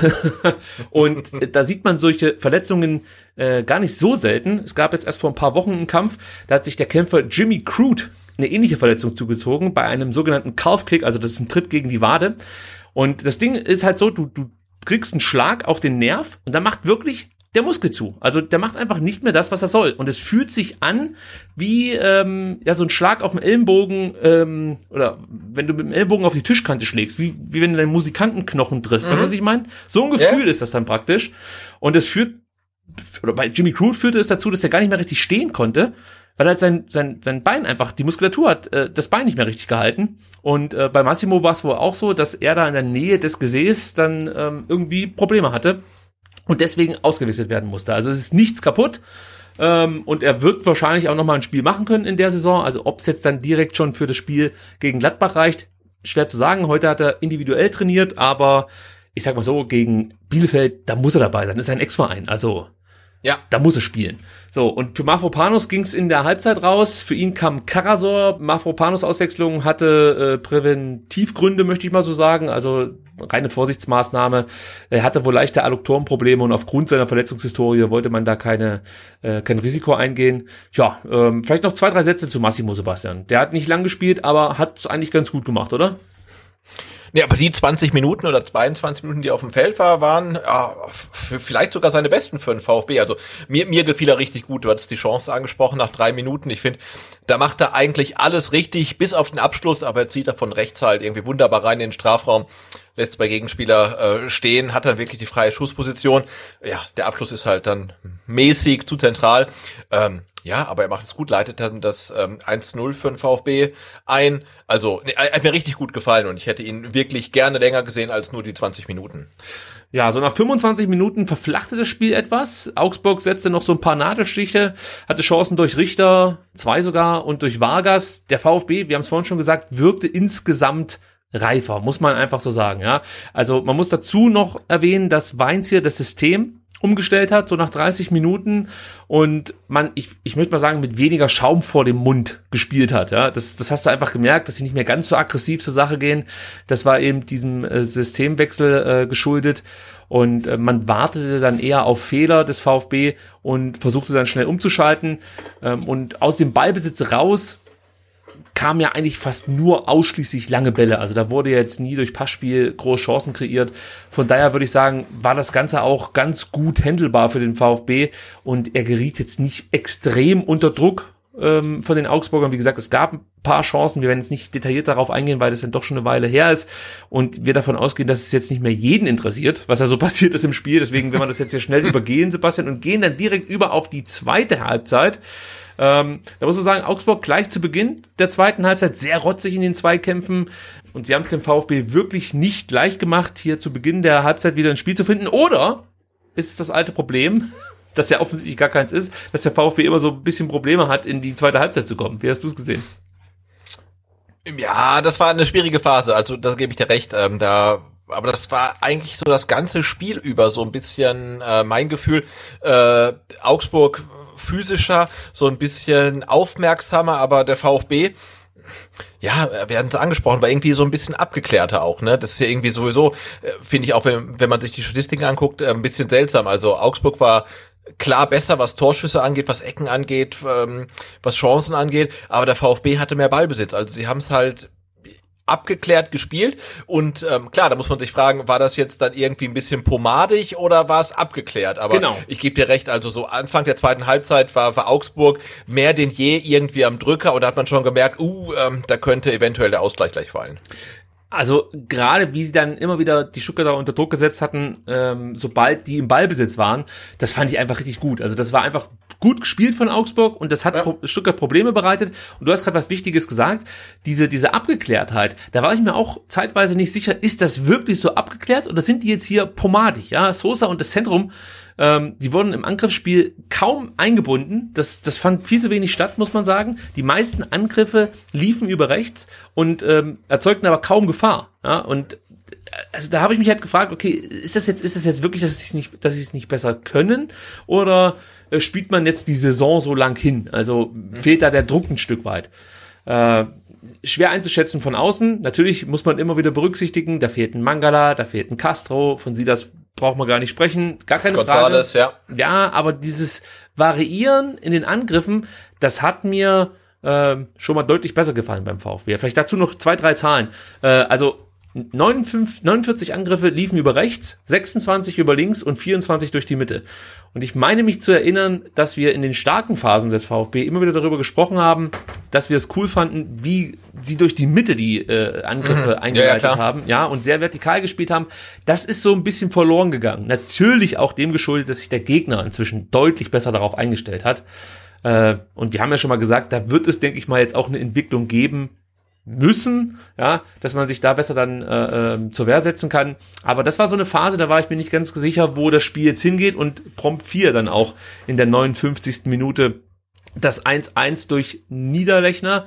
Äh, Gikiewicz schaltet schnell und leitet dann einen Konter ein. Über Richter landet der Ball bei Iago, der die linke Seite runtersprintet. Iago schlägt eine hohe Flanke, die Richter fünf Meter vor dem Tor auf Kempfs Rücken köpft. Ähm, von dort breit der Ball in Richtung Niederlechner, der schnell reagiert und per Kopf trifft. Äh, danach gab es die Diskussion, Abseits oder kein Abseits. Ich habe mich gleich gefragt, wie kann das denn Abseits sein? Denn der Ball kam ja von Kempfs Rücken. Also ähm, deswegen habe ich ja. nicht ganz verstanden, warum man das geprüft hat. Oder bin ich da schon wieder nicht ganz regelkundig? Du, ich bin da irgendwann ausgestiegen. Aber äh, ich glaube wirklich, wenn der Ball ähm, vom Gegner kommt, kann es kein Abseits sein. Aber ähm, die Zeitlupe hat ja auch gezeigt, also auch wenn Kempf den äh, äh, nicht mehr berührt, ähm, hebt er, glaube ich, das Abseits aus in, in dem Fall, weil er sein Bein relativ nah zur Torlinie hat. Ja, das kommt ja noch dazu, aber ich, ich, ich habe das nicht verstanden. Also es wurde ja auch in der Nachberichterstattung immer so dargestellt, ja, ganz, ganz knapp kein Abseits. Und ich habe es mir so oft angeschaut, aber es ist so, also der Ball kommt von Kempf und dann sollte ja. es ja eigentlich kein ähm, abseits sein. Übrigens ein richtig starker Konter von Augsburg. Äh, Richter, muss man sagen, trifft wirklich die, die genau richtige Entscheidung im Zentrum. Da lässt er ja einen Stuttgart da mal ganz kurz so aussteigen, spielt dann links rüber, anstatt direkt vertikal selbst zu laufen. Weil ich glaube, dann hätte er Probleme gehabt, das äh, durchzuziehen, ohne dann von irgendjemandem attackiert zu werden. Also äh, Richter hat da auch wirklich jetzt eine richtig gute Partie hingelegt in Stuttgart. Und, ja, aber ähm, weißt du, wo, wo Richter äh, keine richtige Entscheidung getroffen hat? Als er sein ähm, Nackentattoo hat stechen lassen. Ja, ja, ja, das sind so Probleme von jungen Menschen. Ja, ich verstehe es manchmal auch nicht. Also ganz, ganz schwierig. Aber gut, vielleicht war es eine Wette, die er verloren hat. Kann sein. äh, ein bisschen überraschend, muss man aber sagen, war es dann ähm, doch, als das Tor gefallen ist. Denn so ab der, ab der 55. Minute hat der VfB ein bisschen besser ins Spiel gefunden. Da gab es ja auch noch eine gute Chance durch Kalajdzic. Ich meine, meins äh, 56. oder so war das. als Kalajdzic ähm, eine Chance hatte und äh, der VfB dann wirklich so wie man sagen, drei, vier Minuten hatte, bevor eben das Gegentor fiel, Ja. wo man eigentlich besser im Spiel war, aber ja, jetzt wirklich richtig Gefahr hat man natürlich nicht erzeugen können. Also das 1-1 ging dann schon ging dann schon klar, muss man sagen. Ähm, direkt im Gegenzug möchte ich fast schon sagen, in der 61. Minute müssen wir kurz über eine Szene sprechen, die auch für Aufregung gesorgt hat, nämlich äh, Elfmeter oder nicht für den VfB Stuttgart. Die Davi flankt von links in den Strafraum. Iago versucht den Ball vor Kulibali zu klären, trifft ihn auch, also den Ball und anschließend Tongi ähm, ich habe sofort auf Twitter geschrieben, das muss elf Meter sein. Und ich habe mir Ja, genau. Ich Da hab- habe ich auch vom Fernseher geschrien, klar. Ja. ja, aber es ist für mich auch weiterhin nicht so, dass ich sagen kann, das ist, das ist also absolut ganz klar kein Elfmeter. Weil das war ja dann diese andere Meinung, die man ganz oft lesen musste. Ja, also das ist ja ganz klar Ball gespielt. Also da Mhm. Ja, können, ja. also für mich ist es gefährliches Spiel. Ich bin mir nicht sicher, ob das Bein komplett durchgestreckt war von Iago, aber äh, viel fehlte nicht mehr. Und ich lasse mich dazu breitschlagen, dass ich jetzt hier sage, okay, es ist eine 50-50-Entscheidung. Wir haben schon ein paar Mal gesagt, wenn der Schiedsrichter auf dem Platz entscheidet, äh, bei solchen strittigen Entscheidungen, dann soll diese Entscheidung stehen bleiben. Ich kann damit leben. Wir haben das Spiel auch gewonnen, von daher alles gut und schön. Aber ich finde, dass das eigentlich eine Aktion war, die in ihrer Härte hätte Konsequenzen bedeuten müssen. Weil ich stelle mir gerade vor, das wäre irgendwo im Mittelfeld passiert. Äh, also da hätte es mindestens Gelb dafür bekommen, äh, hätte Jago mindestens Gelb dafür bekommen. Ja. Ähm, und, und ja, Freistoß braucht man gar nicht drüber reden. Also muss es aus meiner Sicht ein Strafraum sein. Ich weiß nicht, äh, ein Straf, äh, ein, ein, ein Elfmeter sein. Ähm, ich weiß nicht, wie du siehst. Ne, ähnlich. Also, das ist so ein klassischer Fall von, ähm, den hat man auch schon mal gegeben, ne? Also es ist irgendwie ein relativ harter Zweikampf. Äh, ja, und wenn man das in super Slow-Mo sieht, dann äh, sieht man, okay, er trifft zuerst den Ball und dann den Gegner. Ähm, ja, aber im, im Mittelfeld wird das immer als Foul abgepfiffen und ähm, so eine Situation wurde auch schon als Elfer gegeben. Ja, Keine sehe. Frage. Ich auch schade für Kulibani natürlich, der muss anschließend mit einer Innenbandteilruptur im linken Knie ausgewechselt werden. Für ihn kommt dann Schulinov äh, und für Kulibali ist die Saison beendet. Ähm, wenn ich es richtig gelesen habe, ähm, wird er nicht operiert, ja. Und man rechnet damit, dass er zum Saisonvorbereitungsstart wieder zurück ist. Ähm, ja, ich möchte nicht sagen, dass es jetzt glimpflich ausgegangen ist, aber es hätte dem VfB natürlich dann auch äh, schlimmer treffen können, wenn Kulibali, keine Ahnung, schon vor ein paar Spielen hätte äh, ausgefallen wäre. Also, aber scheiße ist es trotzdem. Es ist einfach, einfach echt blöd, dass da ständig irgendwelche Flügelspieler ausfallen beim VfB. Echt Ja, passt halt gerade, ne? Du hast echt da die, die, die Scheiße am Fuß, ne? Kulibali in der äh, 22. eingewechselt, in der 64. wieder rausgewechselt. Also, boah, das ist halt gerade schon brutal, was da an Verletzungspech ähm, auf Stuttgart einprasselt. Ja, das Spiel wurde dann auch umkämpfter. Beide Teams spielen voll auf Sieg. Das hat mir gut gefallen. Es gab eigentlich keine so richtige Langeweile. Äh, Augsburg äh, äh, blieb aggressiv. Der VfB hielt gut dagegen. Kam dann auch wieder zu Chancen. Tommy hatte dann in der 70. Minute noch eine Chance für den VfB und in der 74. Sebastian fiel dann das 2 zu 1 durch Sascha Kalajdzic. Ähm, hast du zu dem Zeitpunkt noch mit dem Tor, mit dem Siegtor für den VfB gerechnet oder war das für dich so ein Spiel, ja, das geht unentschieden aus oder wir verlieren es noch? Ja, ich muss gestehen, ich habe tatsächlich nicht mehr mit dem Siegtreffer ähm, gerechnet, weil ich der Meinung war, dass der VfB der Meinung ist, dass ein Punkt auch reicht, weil nach vielen Niederlagen in Folge nimmst du halt einen Punkt dann auch mit. Du brauchst keinen Punkt mehr, aber es wäre der 40. Punkt gewesen. Und ähm, ja, also ich dachte, okay, die sind zufrieden, ne? irgendwie ähm, verletzungsgeschwächt und sowieso irgendwie am Limit und dann reicht auch der eine Punkt. Und ja, dass der VfB dann wirklich noch auf Sieg spielt, ähm, hatte ich ehrlicherweise nicht erwartet und das mich, hat mich dann total ähm, positiv überrascht. Ja, es wurde dem VfB, muss man auch sagen, sehr leicht. Ja, gemacht, ja, umzugehen. ja. Also ein hervorragender Diagonalball von Clement, der von Kalajdzic ähm, per Kopf verlängert wird. Scheiße verteidigt einfach wieder von Augsburg. Wir hatten es Ja. vorhin schon mal. Äh, da sehen sie einfach nicht gut aus. A, darf Clement den Ball nicht einfach so schlagen. B, darf Kalajdzic ihn nicht so ablegen. C, hat dann Darko Schulinov enorm viel Platz gegen Iago, den, den Ball A, erstmal nicht gut zu verarbeiten und B, ihn dann in aller Seelenruhe äh, in den Strafraum zu schlagen. Und äh, da sehen dann die beiden äh, Augsburger Verteidiger auch nicht gut aus gegen Sascha Kalajdzic, weil sie Nein, verteidigen einfach gar nicht. Sie stehen da wie die zwei Türme in der Schlacht von Herr der Ringe. Äh, stehen sie einfach nur da äh, und in der Mitte ähm, steht dann Sascha Kalajdzic und der muss nicht mal hochspringen, ja, um, um diesen Genau, Tor also zu wenn, machen. wenn, wenn, wenn Kalajdzic nicht zwei Meter groß wäre, sondern er wäre 1,60 groß, äh, hätte er das Tor trotzdem gemacht. Ja. Ja, also es war einfach grauenhaft verteidigt und da, also ich, ich stelle mir das so fürchterlich vor, vor Markus Weinziel, obwohl mir der echt scheißegal ist, aber du, du, du merkst einfach, die Mannschaft versucht alles, ich kann es nur nochmal sagen, und dann kriegst du solche Gegentore. Ja, also Ja, bei, ne, bei, bei, bei allen schlechten Gefühlen gegenüber Markus Weinzel muss man sagen, er hat die Mannschaft gut eingestellt, die Mannschaft hat auch wirklich gut gespielt. Sie haben sich viele gute Chancen rausgearbeitet, haben keine davon genutzt und patzen halt dann zweimal in der Defensive halt enorm und verlieren deshalb. Ne? Das ist halt tatsächlich dann so schon ein bisschen bitter. Und wir müssen natürlich kurz über Sascha Kalajdzic sprechen. Ähm, oder komm, wir lassen erstmal Fabian Bretlo über Sascha Kalajdzic sprechen. Ja, der ist einfach geil. Ist ein geiler Typ einfach. Der lange, der, der hält einen Schädel rein und dann, dann äh, klingelt direkt. Perfekt. Ja, so sieht's aus. Der lange hält den Schädel rein, dann klingelt's direkt perfekt. Ähm, Aber, aber Bretlo und Kalajdzic auch für mich ähm, die beiden Spieler des Spiels, oder? Lass mich kurz überlegen. Ja, Förster würde ich noch mit dazu nehmen. Ich Ja. fand, äh, die Davi hat auch eine ganz äh, solide Partie gemacht. Bei die Davi ist das Problem, er ist nicht mehr so präsent in den letzten Aktionen, aber der spielt schon viele Bälle, aus denen sich dann Angriffe entwickeln. Also ich Ja, ich habe mir, ich, genau, ich hab mir heute nämlich nochmal die, ähm, die Szenen angeguckt, die du hier äh, verzeichnet hattest. Ähm, und da ist die Davi eigentlich immer beteiligt. Aber hängen bleibt er natürlich auch wieder.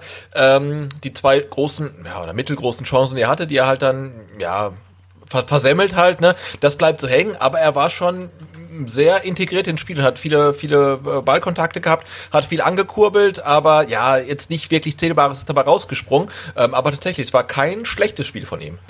Ja, also wenn ich mich, wenn ich mich äh, für einen Man of the Match entscheiden müsste, würde ich glaube ich schon eher Kalajdzic nehmen als Bredlo, weil ein Tor, eine Vorlage, hallo, also viel mehr geht da Ja, und das, nicht mehr. und, das, und das zweite hat er sich ja auch mehr oder weniger selber vorbereitet, weil er den Ball dann zu Schulinov noch spielt. Ne? Also hat den vorletzten Ball, das war schon gut. Acht Kopfballtore, so viel schaffte noch kein VfB-Spieler, seitdem der Kicker äh, die Tore Körperteile bei Torerfolgen protokolliert. ja, also das ist auch etwas. Äh, man muss natürlich erwähnen, dass Freddy Bobic schon mal sieben Kopfballtore in einer Saison ähm, g- geschafft hat. Ich glaube 95, 96 war das. Und insgesamt steht Kalajdzic jetzt eben bei 15 Toren, 6 Vorlagen, also 21 Scorerpunkten. Das ist schon gut. Jetzt hat er nochmal zwei Torschussvorlagen ähm, gehabt in diesem Spiel. Insgesamt 11,22 Kilometer abgespult. Das ist auch für einen Stürmer ein herausragender Wert. Nur Endo und Förster liefen mehr und Endo lief auch nur 20 Zentimeter mehr, muss man dazu sagen. ähm, ja, hat viele Luftzweikämpfe gewonnen, äh, macht damit immer wieder Bälle fest, gewinnt diese Luftzweikämpfe natürlich dann auch in der Defensive, ist da auch enorm wichtig. Und was mir auch aufgefallen ist, und das hat sich so eingeschlichen. Äh, aber ich habe dir ja vorhin gesagt, wenn du dir Förster von vor einem Jahr anschaust und Förster jetzt, fällt dir halt die Entwicklung auf. Und äh, daraus kann man vielleicht auch ähm, ablesen, was ich ähm, am Wochenende gemacht habe. Ich habe mir tatsächlich nochmal das äh, vorletzte, nee, wann, das vorvorletzte Spiel angeguckt des VfB, als Kalajdzic nach der Verletzung eingewechselt wurde. Und da wirkte der ja auch irgendwie noch so, klar, lange verletzt und so, aber du hast dir einfach nicht vorstellen können, dass Kalajdzic mal so ein richtig gestandener Bundesliga-Stürmer wird. Ja, das Ja. wirkte irgendwie so ein bisschen unbeholfen auch und so, klar, hat mit der Verletzung zu tun gehabt.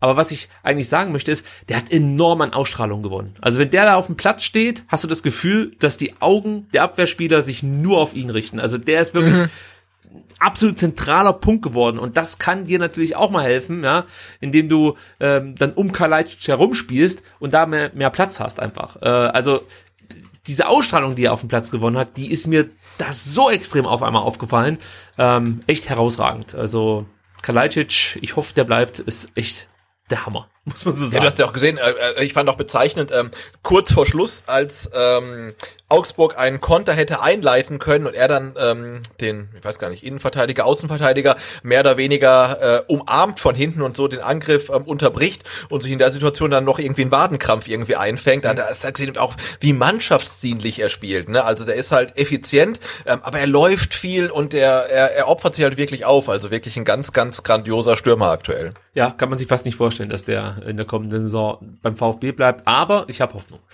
Ähm, Schulinov möchte ich auch noch ganz kurz erwähnen, den Vorlagengeber. Da ist meine Frage an dich. Ist der bereit für die Startelf? Das war jetzt sein zwölfter Einsatz in der Saison, seine erste Vorlage. Dazu kommen noch drei Torschussvorlagen. Er wurde jetzt sechsmal in Folge eingewechselt. Ich fand, er hat sich eigentlich sukzessive gesteigert. Und ähm, ja, negativ kann man vielleicht noch sagen, dass er im Passspiel oft überhastet ist. Ähm, positiv ist natürlich seine geile Mentalität und, und die Zweikampfführung, diese Galligkeit, die er da mitbringt. Ähm, ja, die Frage, ist der bereit für die Startelf? Äh, ja. Also, wenn ich, ne, ist so, aber wenn ich jetzt, äh, was haben wir für Optionen? Ähm, ähm, wenn man so auf den rechten Flügel geht, ähm, Kulibali verletzt, Massimo angeschlagen und äh, Schulinov fit. Also, und ich finde auch, wenn alle drei fit sind, ähm, ist der Qualitätsunterschied jetzt nicht so riesig, dass ich in einer ähm, Phase der Saison, wo ich keine Punkte mehr brauche, nicht sagen würde, komm, Schulinov, von Anfang an, gar kein Problem. Ja, ich sehe es auch so. Also wir werden natürlich nachher noch auf unsere Startelf äh, blicken, auf unseren Tipp. Ähm, ja, könnte gut sein, dass der Schulinov diesmal den Sprung zumindest bei uns in die Startelf schafft. Kurz noch, um das Spiel abzuschließen. Äh, ich bin der Meinung, wenn der VfB seine Kontermöglichkeiten etwas besser nutzt, dann hätte man hier nicht bis zum Schluss zittern müssen. Förster hat eine gute Konterchance. Äh, sehr gute. Sogar zwei, meine ich. Ja, äh, ja. Schulidorf war auch noch mal an einer beteiligt.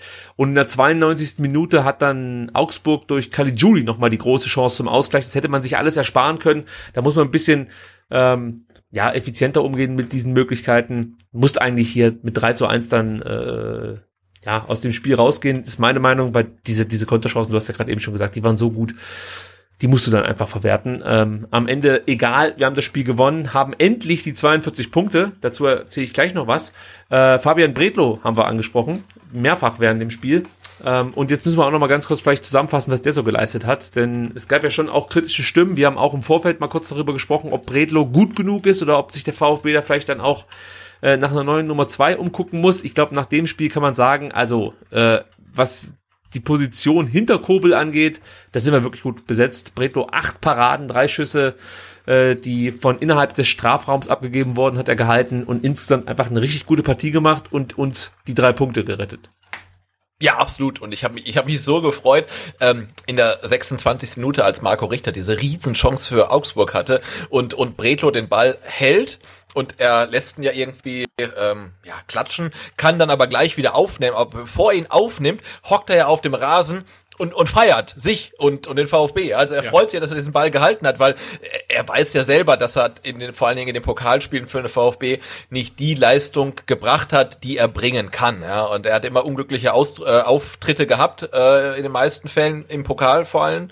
Und ähm, hat jetzt mal wirklich gezeigt, was er kann. Und er hat sich so gefreut, dass genau der, der den ersten Ball, den er halt halten konnte, dass er so gut gehalten hat. Und ähm, ja, und das hat ihm wirklich Sicherheit gegeben. Und er hat auch das ganze Spiel über dann richtig richtig, richtig gut gehalten und ja, also keine Ahnung, wenn man jetzt sagt, äh, Gregor Kobel äh, verlässt den Verein, wenn es denn so wäre, weiß ich nicht, ob ich jetzt mit Fabian Bretlo als äh, Nummer eins Was spricht ruhig dagegen? schlafen könnte. Wie bitte? Was spricht dagegen? Äh, gar nichts, also außer dass er noch jetzt nicht über eine Saison oder über zwei Saisons gezeigt hat, dass er halt dieses Niveau halt halten kann. Ne? Aber er hat auf jeden Fall gezeigt, dass er eine gute Nummer zwei ist und dass man ihn auch jederzeit reinwerfen kann. Also er hat auf jeden Fall zum Glück den Eindruck widerlegt, den man nach dem Pokalspielen von ihm hatte. Ja, aber ich habe mir halt auch gedacht, sollte das so kommen, Kobel geht, ist halt echt die Frage, wen bekommst du dann? Also ähm, ich habe jetzt ein paar Mal Ortega gelesen, der wird auch mit den Bayern in Verbindung gebracht. Klar, wenn du Ortega verpflichten kannst, musst du es eigentlich fast machen. Ähm, ja. Aber ich bin mir nicht sicher, ob der VfB da die erste Adresse ist für Ortega. Ich finde natürlich Schubert noch interessant, aber der ist jetzt bei Frankfurt. Da sehe ich eigentlich auch keinen Grund, warum der jetzt aktuell wechseln sollte, nachdem er ja von Schalke äh, oder, oder von Dresden zu Schalke gegangen ist, wie gesagt, ja. jetzt in Frankfurt ist. Ich weiß gar nicht, ob der nur ausgeliehen ist nach Frankfurt oder ob das äh, Part of the Deal war, dass der komplett hinwechselt. Ähm, ja, weiß ich jetzt auswendig nicht. Aber gut, allzu viele Alternativen hast du da jetzt erstmal nicht, außer Sven Missentat kennt wieder Spieler, die wir noch nicht kennen und davon ist eigentlich grundsätzlich auszugehen. Ja, und holt einen 17-jährigen Torhüter aus der französischen zweiten Liga, der dann irgendwie äh, äh, alles in äh, Grund und Boden spielt und hält. Doch. Nee, aber klar, ich meine, wenn Fabian Bredlo so hält, ähm, wie jetzt gegen Augsburg, ähm, kann er auch eine Bundesliga Nummer eins sein, gar keine Frage. Also ich gebe dir recht, ähm, mir wäre auch wohler, man geht mit Kobel oder einem ähnlich guten Torhüter äh, in die neue Saison. Aber wenn Kobel halt eben wechselt und wir wissen inzwischen, dass Kobel halt ein absoluter Ausnahmetorhüter ist, dann muss man halt realistisch sich überlegen, wen kann der VfB nach Stuttgart holen und ist der so viel besser als Bredlo? Das ist ja das Ding. Ähm, wenn, wenn man Bredlo auch beobachtet, wie er mit der Mannschaft so agiert, hast du auch das Gefühl, dass, dass er auch so als, also sein Standing in der Mannschaft scheint auch ein gutes zu sein. Also weißt du, der gibt die Kommandos, der ist da absolut integriert in der Mannschaft. Das weiß natürlich auch nicht, ob das sich erstmal mit einem neuen Torhüter wieder einspielen muss. Ja, also es wird auf jeden Fall schwer werden, sollte Kobel gehen, äh, die Position des ersten, ersten Torhüters optimal zu besetzen. Egal was was dann äh, auf uns zukommt. Mit Bredlo oder eine andere Nummer eins. Aber ich, ich, ich behaupte jetzt einfach mal, äh, wir werden nicht aufgrund des Torhüters absteigen. also, wir werden gar nicht absteigen. So. So. Luca Mack hat sein Bundes Bundesliga-Debüt noch gegeben, kam in der 85. Minute für Clement, hatte fünf Ballaktionen und klärte kurz vor Schluss im Strafraum nach einer Ecke äh, der Augsburger. Nochmal wichtig, wie ich meine. Und auch für ihn kann man sich natürlich einfach nur freuen, dass er endlich mal spielen durfte. Ich glaube, äh, dass für ihn das bislang auch nicht so gut gelaufen ist. Äh, unter, unter Walter war ja mal relativ nah dran, sogar von Beginn an spielen zu können. Und dann ging es eigentlich, muss man sagen, bergab. Es kam natürlich diese schwere Verletzung zu, die er sich damals in Göppingen zugezogen hat beim Oberligaspiel. Äh, das hat ihn weit zurückgeworfen und dann hast du eigentlich auch nicht mehr das Gefühl gehabt, dass er wirklich nah dran ist an der Mannschaft. Und ich glaube auch jetzt nicht, dass das jetzt rein, äh, also sein Einsatz rein dem geschuldet war, was er so im Training gezeigt hat, sondern das grundsätzlich eine Belohnung war für die gezeigten Leistungen insgesamt bislang im Training natürlich. Ja, aber ich habe mich für ihn gefreut und äh, ich glaube, die Partnerin zu Hause hat sich auch ein bisschen gefreut. Bestimmt, ja. Jetzt hören wir uns noch ganz kurz an, was Pellegrino Matarazzo zum Spiel zu sagen hat und fairerweise auch, was der Herr Weinziel zu diesem Spiel sagt. Ah, ja, komm, schieß raus. Ich denke, wir sind äh, so nach fünf, fünf Minuten, fünf, sechs Minuten gut, gut ins Spiel reingekommen, haben eine gute Struktur äh, in Führung gegangen, die eine andere Chance auch dazu noch noch gehabt. Ähm, ich fand, dass wir nach so ungefähr 25 Minuten die ein andere Fehler, äh, einfachen Fehler ähm, hatten, die eine Auswirkung hatte auf unsere ja, Körpersprache. Äh, mehrere Spieler haben so geharrt äh, mit sich selbst und kam mir aus dem Konzept. Äh, fand ich die letzte Phase der ersten Halbzeit äh, nicht mehr so so gut wie die erste Phase. In zweiter Halbzeit sind wir ein Stück weit passiv ähm, rausgekommen, wobei die ersten fünf bis zehn Minuten waren okay, aber dann immer mehr ins Passivität gerückt. Augsburg hat eine Chance gerochen und haben extrem viel investiert haben unser Leben schwer gemacht, konnten wir uns nicht entlassen mit einem eigenen Ballbesitz, haben regelmäßig auf, auf lange Bälle auf Sascha äh, zurückgreifen müssen. Und ähm, das war ja keine kein gute Phase von uns.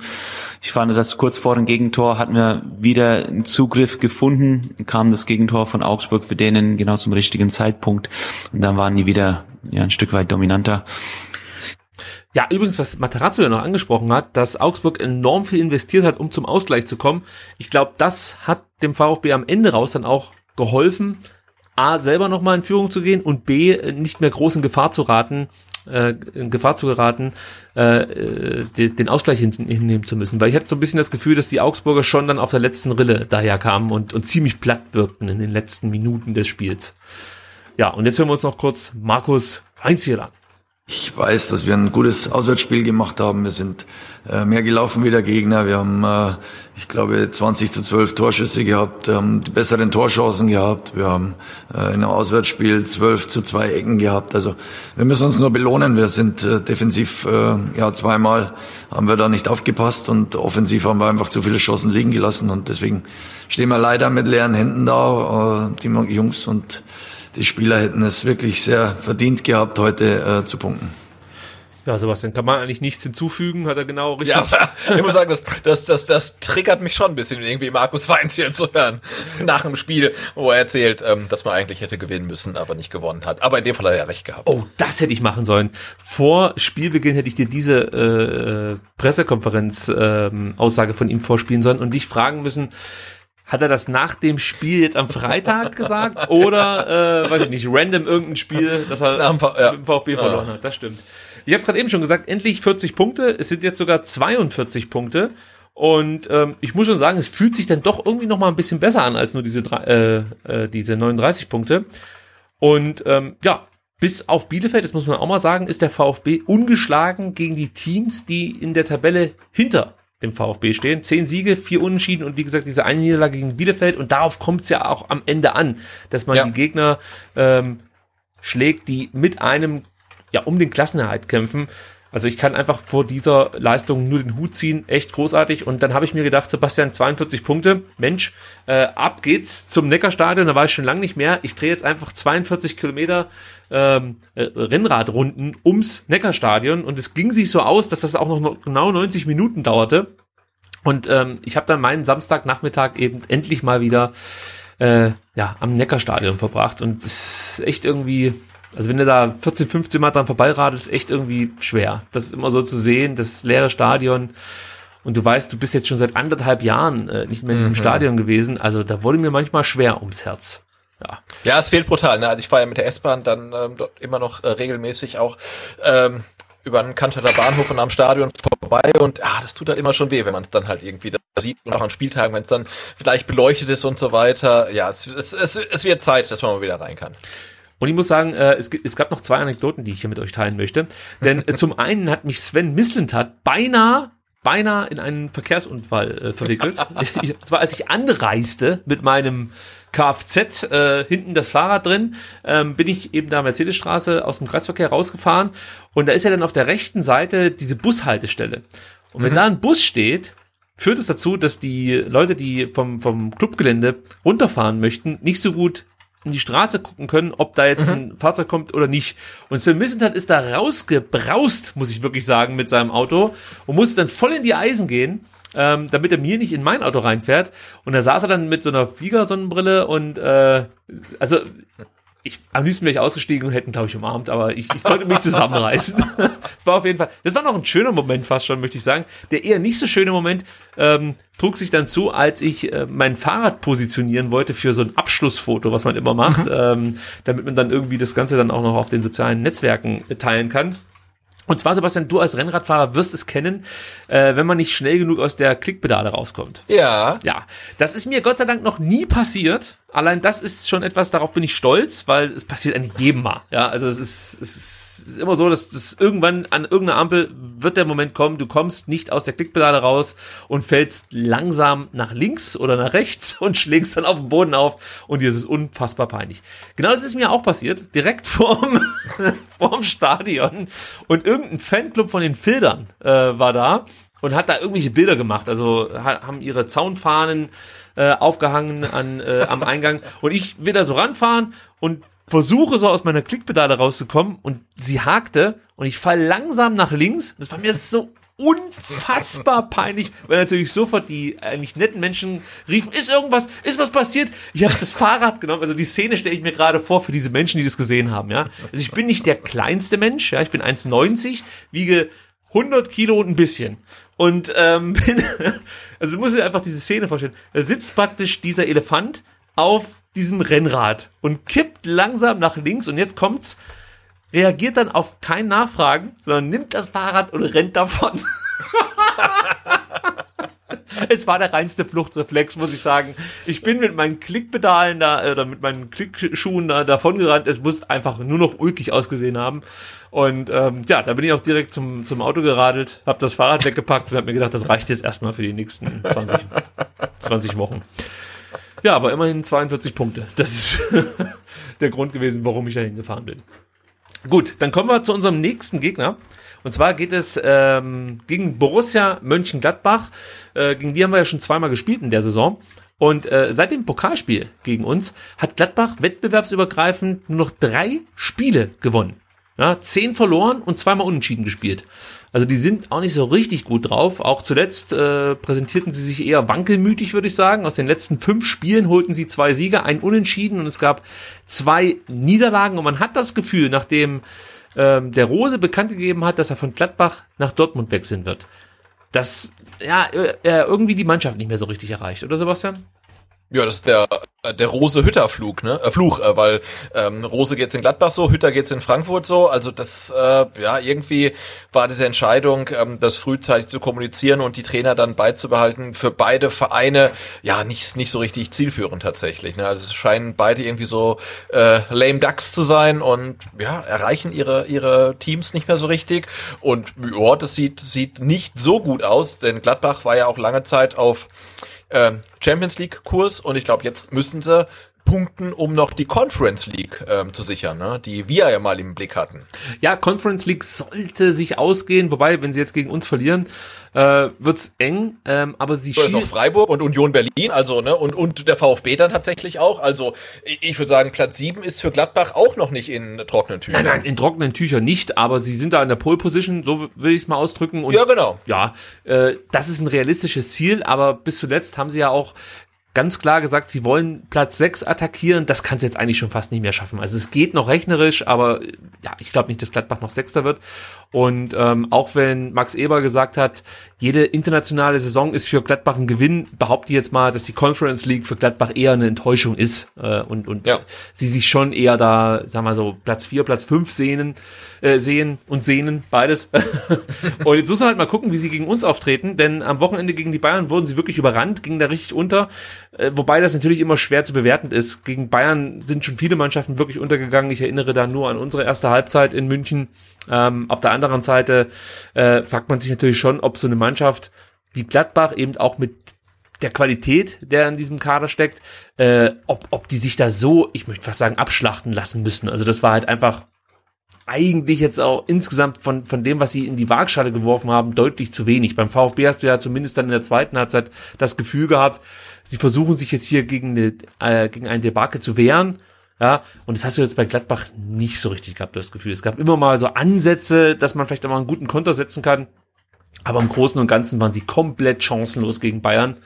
Äh, wie gesagt, ich weiß nicht, ob ich das jetzt in, mein, in, in, in meine Bewertung für unser Spiel mit Gladbach einfließen lassen sollte. Ja, weil Bayern halt auf einem anderen Stern spielt. Aber dass es so deutlich ausging, hat mich schon überrascht. Weiß nicht, hast du das Spiel geguckt? Nee, nee, nee. Hast du auch keine äh, Zusammenfassung oder so gesehen? Gar nichts, gar nichts. Ich habe nur irgendwie gesehen, dass die Bayern hoch gewinnen und dachte, okay, dann. Du hast oh, drei äh, Lewandowski-Tore verpasst.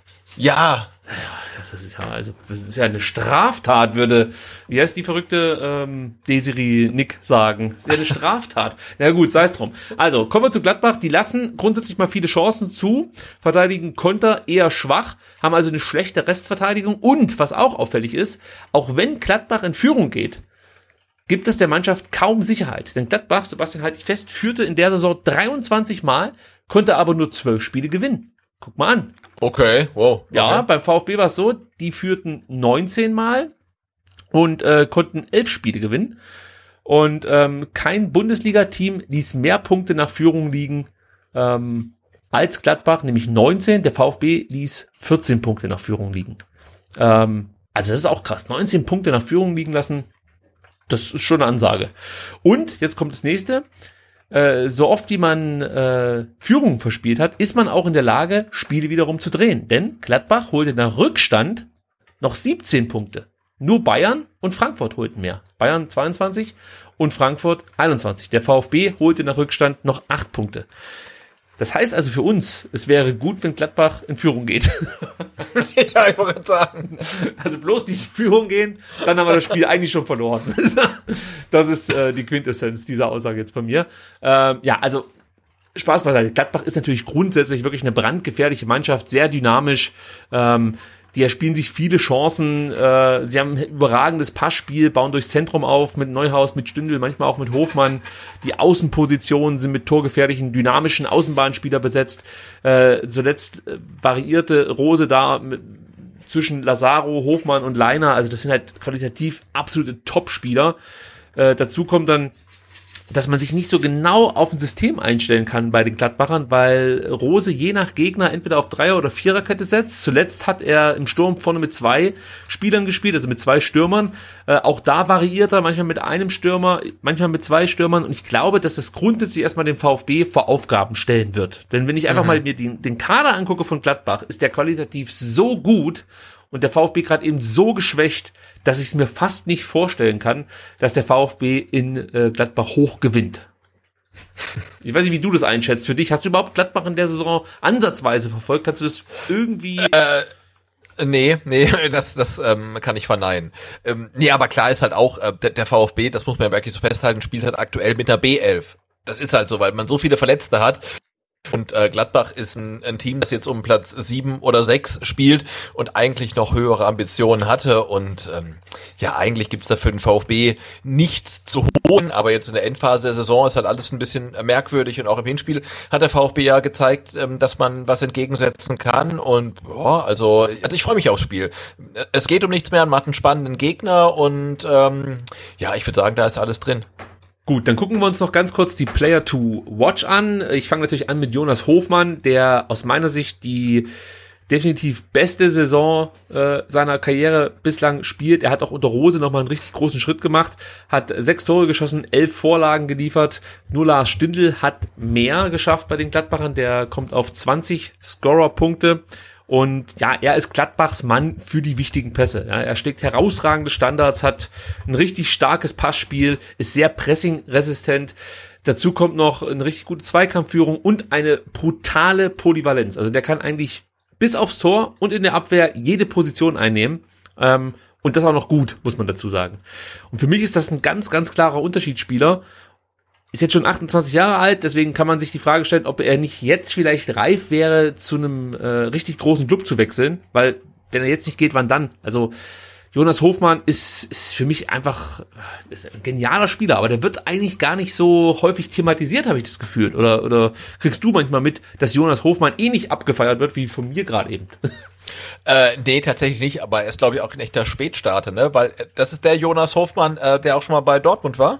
Ja, genau und da irgendwie auch nicht so richtig gezündet hat und äh, äh, ja und viel verletzt war und ich glaube jetzt ähm, er ist einer von den Spielern, die erst äh, so im letzten Karrieredrittel dann vielleicht richtig richtig äh, gut werden. Und ich habe geguckt, er ist ja in, in, in Heidelberg geboren, ne? Und war dann bei Karriere begonnen bei Hoffenheim.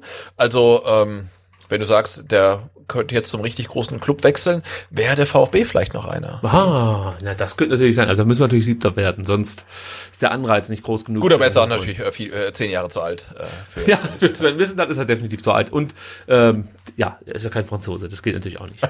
Dann äh, der zweite Spieler, Nico Elvedi, der gehört aus meiner Sicht zu den besten Innen, oder ja, doch, gehört zu den besten Innenverteidigern der Bundesliga. Äh, man muss sich da auch nicht wundern, dass bereits Bayern und einige Premier League Clubs die Fühler nach ihm ausgestreckt haben. Er fängt viele Bälle ab und ist ein guter Aufbauspieler. Ist übrigens der passsicherste Bundesligaspieler mit einer Passquote von durchschnittlich 94 Prozent. Das ist schon, wow. ja, Aha. genau. Das ist schon stark.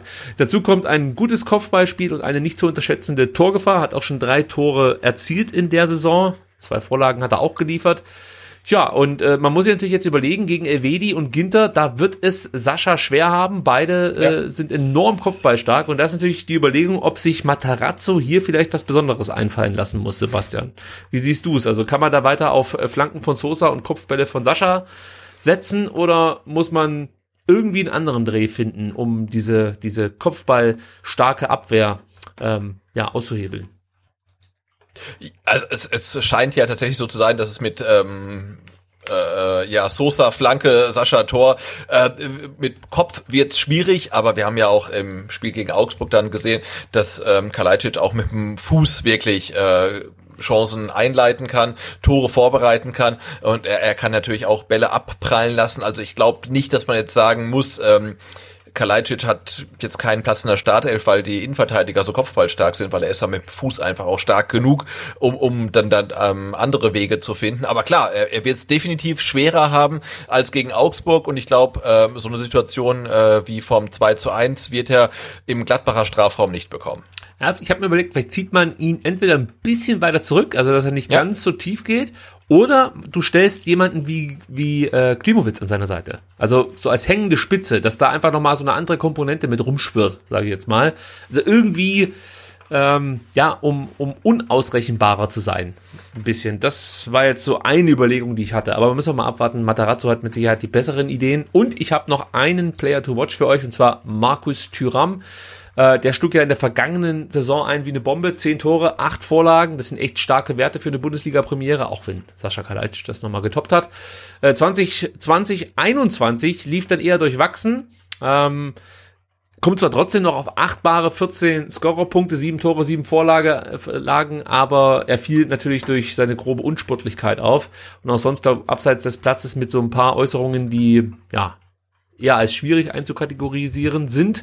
Äh, meiner Meinung nach macht er die besten Spiele, wenn er über die, über die Außen kommt. Rose setzt ihn zuletzt als Sturmspitze ein. Deswegen gehe ich auch mal davon aus, dass er gegen den VfB im Zentrum auflaufen wird. Aber das ist halt echt ein geiler Spieler, schnell, dribbelstark, sehr guter Kopfballspieler, zieht gerne äh, von, von außen nach innen. Deswegen gefällt mir das auch, wenn er über außen kommt schließt dann direkt im Strafraum ab, ist echt enorm schwer zu verteidigen. Aktuell auch in einer super Verfassung. In den vergangenen sechs Spielen hat er drei Tore erzielt und vier weitere vorbereitet. Also der Typ ist aktuell eigentlich wirklich richtig gut drauf und grundsätzlich eine absolute Granate vorne im Sturm. Also auf den habe ich ganz ehrlich Bock, äh, aber er kann natürlich jetzt gegen den VfB gerne mal aussetzen mit guten Leistungen. Hätte ich nichts dagegen. Ja, ansonsten gibt's natürlich noch Ginter, wir haben es vorhin schon gesagt, äh, mega Kopfballstark. Du hast die guten Flanken von Stefan Leiner, der dazu noch sprintstark ist, enorm viele intensive Läufe abspult. Stindl haben wir schon angesprochen. Ähm, und da gibt's noch Zakaria, was weiß ich. Also die haben echt ein, Team, das so geil ist, äh, dass du dich eigentlich wunderst, dass die nur auf Platz 7 stehen. Es ist, ist eigentlich viel zu wenig für die äh, Qualität, die die im Kader haben. Aber ja, wir werden uns dann am Samstag ein Bild davon machen, wie gut sie nun wirklich sind oder eben nicht. Kommen wir zu unserem Startelf-Tipp und das ist natürlich jetzt ein bisschen schwierig. Wir Mhm, wissen, das wird tricky, ja. Ja, Kulibali fällt aus. Bei Kobel wissen, wissen wir es noch nicht ganz genau. Der hat einen Hexenschuss, hat jetzt am Dienstag nicht mittrainiert. Da hieß es aber letzte Woche, dass er wieder fit werden wird für das Gladbach-Spiel. Äh, Massimo, Gonzales und Mangala trainierten heute individuell. Bei Massimo hieß es eigentlich auch, der müsste bis äh, Samstag wieder fit sein. Jetzt muss er vielleicht auch noch mal ein bisschen vorsichtiger sein, nachdem er äh, heute eben nur individuell trainieren konnte. Deswegen, Sebastian, fangen wir mal im Tor an. Ähm, glaubst du, dass Kobel zurückkommt oder denkst du, Matarazzo geht auf Nummer sicher und gibt Bredlo nochmal ein paar Minuten?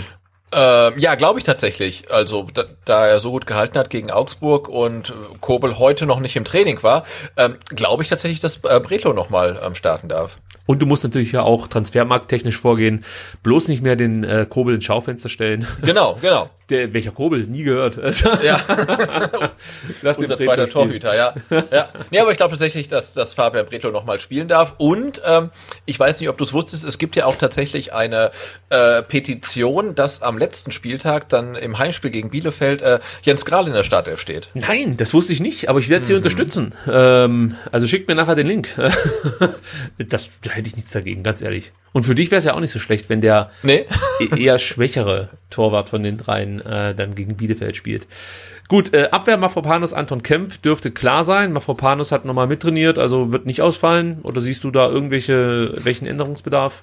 Nö, ich glaube, die Dreierkette, die, die startet wieder. Und auch, ja, gegen Augsburg, ne, fand ich alle drei ähm, grundsätzlich gut, aber äh, auch mit so ein paar, ja, Unkonzentriertheiten. Ne? Also Anton hatte, glaube ich, ähm, ich weiß gar nicht, das war die Chance von, diese große Chance von Richter in der ersten Halbzeit, so ein Katastrophenfehlpass. Kempf wirkte in der ersten Halbzeit stellenweise unkonzentriert. Ja, Mavropanos dann äh, zur Halbzeit raus. Also, äh, ja, eingespielte Dreierkette, aber ähm, hatten gegen Augsburg auch nicht unbedingt immer ihr A-Game parat. Also, aber ich denke, die drei werden wieder spielen und ich hoffe da auf eine äh, noch bessere Leistung als gegen Augsburg.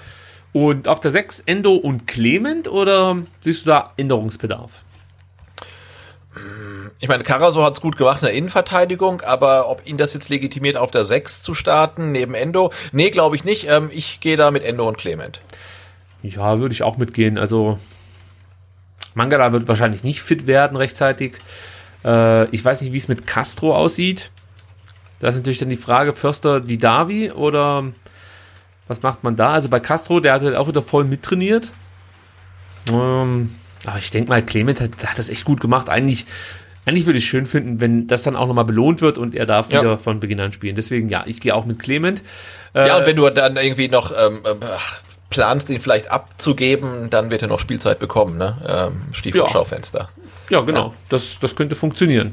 Ähm, auf den Wingback-Positionen äh, Sosa und dann haben wir ja gesagt Chulinov. Oder siehst du da doch nochmal Änderungsbedarf, dass du sagst, wenn Massimo fit ist, spielt der oder wie würdest du es einschätzen? Nee, ähm, ich, also ich, ich als äh, Materazzo ähm, gönne Schulinov den Startelf-Einsatz. Da gehe ich mit. Ich finde es einfach charmant, wenn äh, Matarazzo jetzt hier gerade den Spielern äh, nochmal Startelf-Einsätze gibt, die eigentlich immer zuverlässig waren, wenn du sie reingebracht hast. Also Schulinov hat fand ich immer irgendwas Belebendes, wenn er reinkommt. Und ja, lass ihn doch mal von Beginn an spielen. Mal gucken, wie es ist.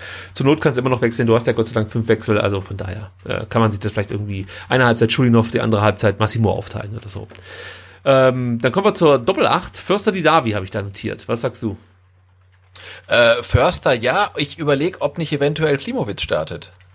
Wie von Ja, dir erwähnt. Der hat ja jetzt noch so- nicht mal eine Minute gekriegt gegen Gladbach. Der wurde äh, Ja. komplett auf der Bank gelassen und hat auch zuletzt echt nicht mehr so gut gespielt, muss man sagen.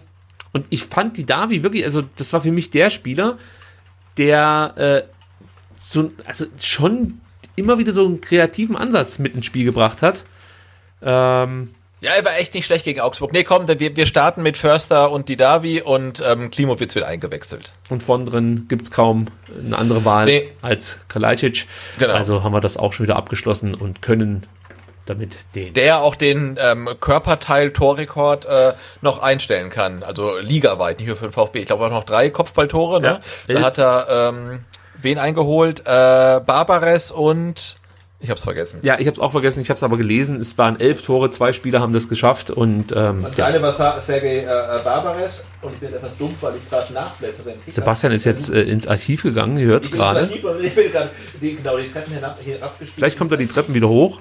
Jetzt komme ich wieder hoch. Achtung. Und ich sag euch, ähm, es war Sergei Barbares äh, äh, beim, für den HSV 2000, 2001 mit elf Kopfballtoren und natürlich der einzige Bundesligaspieler, ähm, Ah, der vermutlich größer war als Sascha Kalajdzic mit 2,1 Meter. Eins. Natürlich Jan Koller für äh, Borussia Dortmund 2004, 2005, die elf Kopfballtore gemacht haben. Zählt das jetzt und noch? Ich find, Meine Antwort.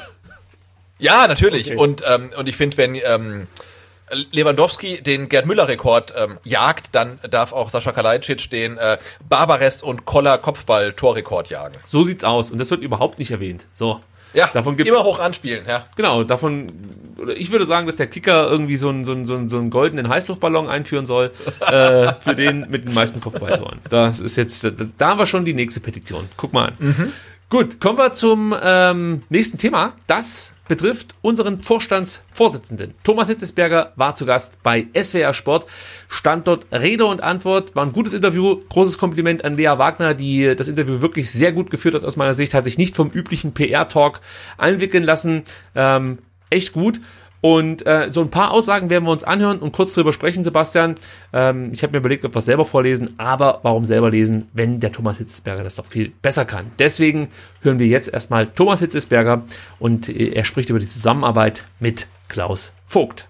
Also erstmal ist es gut, dass gar keine Kritik mehr besteht, dass auch nichts geäußert wird, dass wir, wenn wir bei den Spielen sind, auch nicht den Fokus auf uns lenken, sondern dass wir wieder über die Mannschaft sprechen. Wir haben auch heute Abend sehr viel über die Mannschaft gesprochen und das ist, worum es geht, warum die Leute zum VfB kommen. Und äh, ich meine, natürlich habe ich mir das nicht über Nacht mal überlegt und kurz hingeschrieben. Es gab vieles, was, was im Argen lag. Und deswegen habe ich mich zu dem Schritt entschlossen. Aber nochmal, ich habe gesagt, die öffentliche Diskussion hat niemandem geholfen. Aber ist dieses viele, was im Argen lag, wovon Sie gerade sprechen, alles behoben worden? Ich meine, Sie haben Ihrem Aufsichtsratsvorsitzenden Inkompetenz vorgeworfen. Da fragt man sich natürlich auch ein paar Monate später, wie kann da eine Zusammenarbeit noch harmonisch funktionieren? Was sich, glaube ich, äh, verkehrt hat in der ganzen äh, Diskussion ist, dass, dass nicht ich darüber entscheide, wie der Aufsichtsrat auszusehen hat, sondern am Ende entscheidet der Aufsichtsrat, ob ich der richtige Vorstandsvorsitzende bin. Das ist mal das eine. Das andere ist auch, dass ich äh, das ganze Gremium, den Aufsichtsrat als solches brauche. Wir brauchen keine Diskussion mehr zwischen Klaus Vogt und Thomas Hitzelsberger, sondern funktioniert der Verein, wie er aufgestellt ist, ist der, der Aufsichtsrat in seiner Funktion, so wie er da ist, kontrolliert den Vorstand, berät den Vorstand. Darum geht es. Wir müssen wegkommen von dieser persönlichen Diskussion, verstehen sich Klaus Vogt und Thomas Nee, es Hitzelsberger. geht darum, ob Sie gut zusammenarbeiten können. Und Die Dinge die funktionieren bei uns und ich glaube, das sieht man auch nach, nach außen. Jetzt ist Wahlkampf, am 18.07. ist Wahl. Deswegen ist auch klar, dass es jetzt viele wahrscheinlich Versammlungen, Gespräche geben Mhm. wird. Äh, Es wird vermutlich demnächst auch bekannt gegeben, wer die Präsidentschaftskandidaten sind. Es wird das komplette Präsidium gewählt. Es wird der Vereinsbeirat gewählt. Das heißt, es sind zwölf Ämter, die, die neu gewählt werden. Manche werden vielleicht noch bleiben, die jetzt schon da sind und neu werden hinzukommen. Und das ist wieder eine Veränderung im Verein am 18.07., auf die ich selbst sehr gespannt bin. Ja, Sebastian, Mensch, das hört sich dann doch eher nach hochprofessionell an als nach äh, Siegerbier nach dem Spiel. Das spiele ich natürlich auf das Interview von Klaus Vogt der letzten Woche an. Ähm, tja, wie, wie wertest du denn jetzt Thomas Hitzesbergers Aussage zur Zusammenarbeit mit Klaus Vogt? Äh, ja, hochprofessionell. Nee, aber ich meine, man merkt ja deutlich, er hat äh, eingesehen und verstanden, dass dieser Brief halt ein komplettes Eigentor war und ähm, hat jetzt, glaube ich, auch durch die Reaktion seine Position so ein bisschen besser eingeordnet und er ist nicht in der Position, äh, dem Aufsichtsrat-Vorsitzenden irgendwie so frontal anzugehen, sondern wie er gesagt hat, es ist genau andersrum. Ne? Also der Aufsichtsrat kann ihn quasi absägen und äh, ja, ich glaube, dieser Rolle ist er sich jetzt ein bisschen besser bewusst, aber ja, du hast es angesprochen, also ich glaube, die zwei äh, werden nicht zusammen in Urlaub fahren, aber ähm, ich glaube auch, dass sie eine gute gemeinsame Basis gefunden haben für eine Zusammenarbeit. Ich frage mal ein bisschen provokant. Meinst du, dass Thomas Hitzesberger darauf hofft, dass es äh, in Sachen Präsidium und äh, auch natürlich dann auf dem Präsidentenposten äh, eine personelle Änderung gibt? Wenn du es jetzt äh, ich glaube, ich, also ich glaube, ich glaube, Thomas Hitzberger wird nicht in Tränen ausbrechen, wenn am 18.07. nicht Klaus Vogt äh, zum ähm, neuen und alten Präsidenten gewählt wird. Dann frage ich noch eine, eine zweite Frage, Herr Angeklagter. Äh, und zwar, Thomas Hitzesberger ist ein sehr intelligenter Mensch, der genau weiß, wie Worte äh, öffentlich wahrgenommen werden, wie die ankommen. Also der, der ist einfach ein Medienprofi. Kannst du dir vorstellen, dass er mit seinen eher vagen Äußerungen in Richtung Klaus Vogt schon auch eine Botschaft übermitteln möchte? Ich kann die auch noch konkret aussprechen, nämlich Leute, äh, es wäre besser für den Verein, wenn es in Zukunft hier mit mir weitergeht und nicht mit Klaus Vogt, sondern mit dann eben jetzt den Herrn Steiger. Ich meine, klar, die, die Sachen sind, sind ausgesprochen und wenn sie einmal in der Welt sind, kann man sie nicht mehr zurücknehmen. Man kann sie dann irgendwie eventuell irgendwelche PDFs von irgendwelchen Servern löschen. Ich weiß gar nicht, ob das geschehen ist oder nicht. Man kann sich dafür dann auch irgendwie entschuldigen oder auch nicht. Aber wenn es einmal ausgesprochen ist und man hat eine gewisse Reichweite, dann ist das äh, in, in der Welt. Und ähm, ich glaube nicht, ähm, dass man sich abends dann irgendwie nach dem Abendbrot äh, en entscheidet, irgendwie so einen Brief zu schreiben und zu veröffentlichen. Also da ist, steht dann schon Kalkül dahinter, ähm, persönliche Motive oder noch weiterreichende Motive, die nicht nur persönlich sind. Äh, also ja, das, das kam ja nicht von ungefähr, gar keine Frage. Wir diskutieren gleich noch weiter, aber äh, du hast den Brandbrief gerade angesprochen, deswegen hören wir uns hier auch auch ganz kurz an, ähm, wie Thomas Hittesberger erklärt, warum er diesen Brandbrief geschrieben hat. Ich habe einfach aus all dem, was ich erlebt und erfahren habe, würde ich sagen, heute äh, ist mir der Kragen geplatzt und äh, mir ist mir ist es bewusst, dass wenn die Dinge äh, nicht richtig funktionieren, muss man sie ansprechen. Ich habe das intern gemacht. Wenn es intern nicht funktioniert, ist trotzdem der der Weg an die Öffentlichkeit nicht der richtige. Das ist, glaube ich, auch meine wesentliche Lehre daraus. So einen Konflikt äh, hat man nicht in der Öffentlichkeit auszutragen. Also jetzt nochmal meine Frage, Sebastian. Thomas Hitzesberger ist Medienprofi. Und wenn ich jetzt nicht völlig blöd bin, sagt er uns hier gerade, also pass auf, ich habe äh, Klaus Vogt direkt darauf angesprochen, dass so wie er sich das hier vorstellt als Präsident, es nicht funktionieren kann zwischen uns beiden. Deswegen hatte ich irgendwann eigentlich kaum noch eine andere Wahl, als aus seiner Sicht eine, keine, keine andere Wahl, als diesen Brief zu verfassen. Und ähm, natürlich würde ich so nicht mehr machen, aber rein inhaltlich stehe ich eigentlich immer noch zu diesem Brief. Das ist das, was ich hier mitnehme. Und ich kann mir fast nicht vorstellen, dass dieser Medienprofi Thomas Hitzesberger hier versehentlich sich falsch ausgedrückt haben sollte.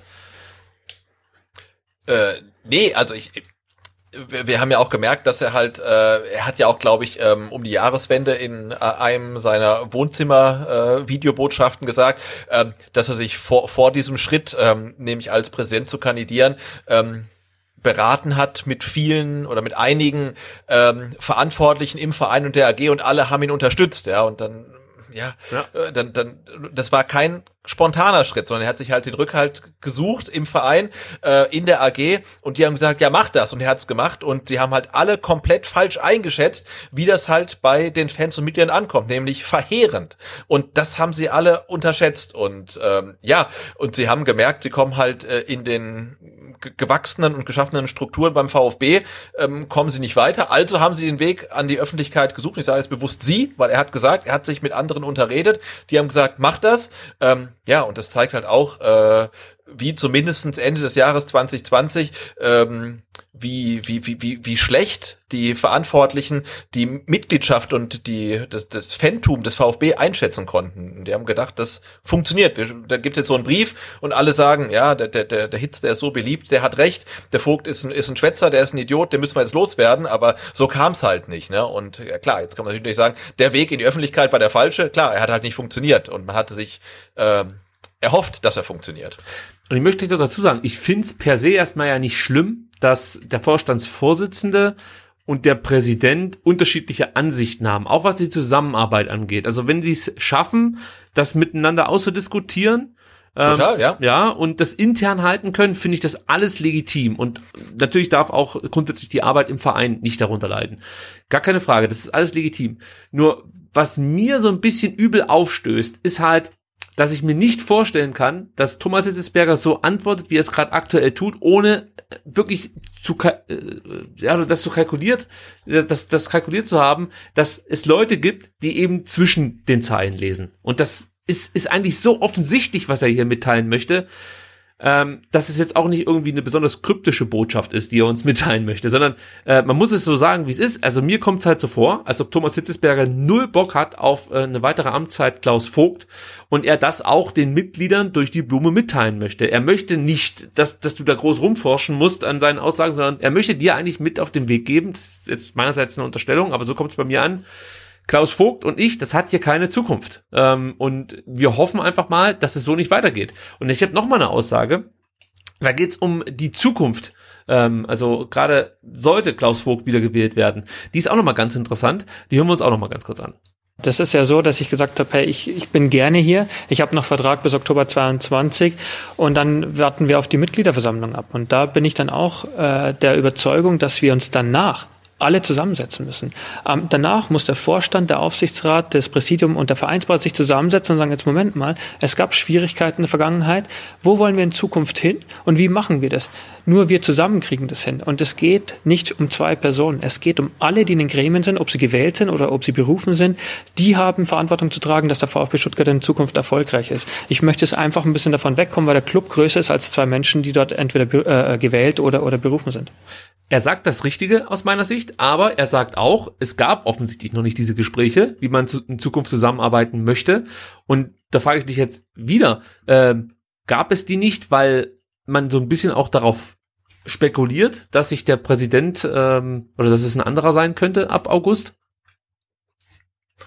Boah, weiß ich nicht. Ähm, aber bin ich, ich anders, Sebastian, bevor du antwortest. Nein, nein, bin ich, ich zu verschwörungstheoretisch unterwegs hier ja, gerade? Also, also, ich meine, die Frage, auf die du ja anspielst, ähm, oder die, die, die Frage, die jetzt im Raum steht, ist ja, wenn am 18.07. Klaus Vogt für vier Jahre zum Präsidenten gewählt wird, ähm, heißt das dann gleichzeitig, dass Hitzelsberger seinen Vertrag äh, 2022 auslaufen lässt? Nee, Und nee das so, so weit will ich noch gar nicht gehen. Meine Frage ist, ähm, erleben wir dann hier ein Hauen und Stechen, das im besten Fall nicht mehr öffentlich ausgetragen wird, aber hinter den Kulissen weiterhin ähm, Thema sein wird.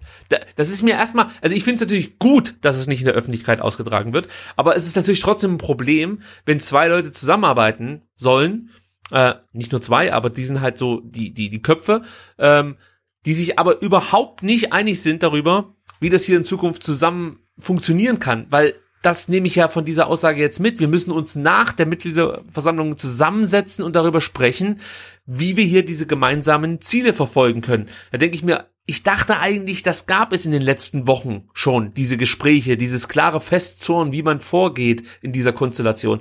Jetzt hört sich aber so an, als ob es diese Gespräche noch nicht gab. Ja, ist halt die Frage, ne? Musst du wirklich dann im Februar 2020 äh, die, die nächsten vier Jahre besprechen, wenn halt äh, ein halbes Jahr später eine richtungsweisende Wahl ansteht? Oder macht es dann nicht tatsächlich mehr Sinn, das nach äh, der MV äh, zu besprechen, wenn du die ganzen Gremien neu besetzt hast? Also da, da kann ich ihn dann schon so, so ein bisschen verstehen. Also sehe ich jetzt nicht ganz so kritisch wie du, tatsächlich ich, ich sehe es auch gar nicht extrem kritisch. Ich mache mir einfach nur Sorgen. Also das ist mehr so ein Sorgen machen über Weißt ich möchte diesen Weg weitergehen. Ich habe das ja auch äh, in, in, der, in der Folge äh, erzählt, ähm, äh, was war denn das, im März, als wir zurückgekommen sind. Ich, ich möchte nach vorne schauen, ich möchte den Weg mit Hitzesberger und Vogt gemeinsam weitergehen. Und ich habe die Hoffnung, dass beide erwachsen genug sind, um das professionell über die Bühne zu bringen, im Sinne des Vereins handeln und ähm, ja, wir haben es ja schon ein paar Mal gesagt, die müssen ja nicht zusammen in den Urlaub fahren, aber sie sollen halt äh, äh bestmöglich für den VfB ähm, handeln. Und jetzt bin ich mir nicht mehr ganz so sicher, weil ich, weil also ich habe da einfach kein gutes Gefühl, wenn ich Thomas Hitzesberger zuhöre. Ja, er wurde ja auch schon ein paar Mal darauf angesprochen, ähm, wie das Verhältnis ist. Und das ist immer alles sehr vage. Bei, bei Vogt hast du eher das Gefühl, dass er darum bemüht ist, dieses Verhältnis auch nach außen hin als gekittet darzustellen. bei Hitzesberger habe ich immer das Gefühl, nee, der gibt sich auch nicht besonders viel Mühe, um äh, den Leuten das Gefühl zu vermitteln, zwischen ihm und Vogt passt es so weit wieder. Äh, das, das ist einfach so eine Angst, dass hier beim VfB der, der eingeschlagene Weg ähm, verlassen wird. Das ist so das, was bei mir mitschwingt. Ja, weil ich sehe natürlich nicht nur Hitzesberger und nicht nur Vogt, sondern ich sehe natürlich auch die Leute dahinter.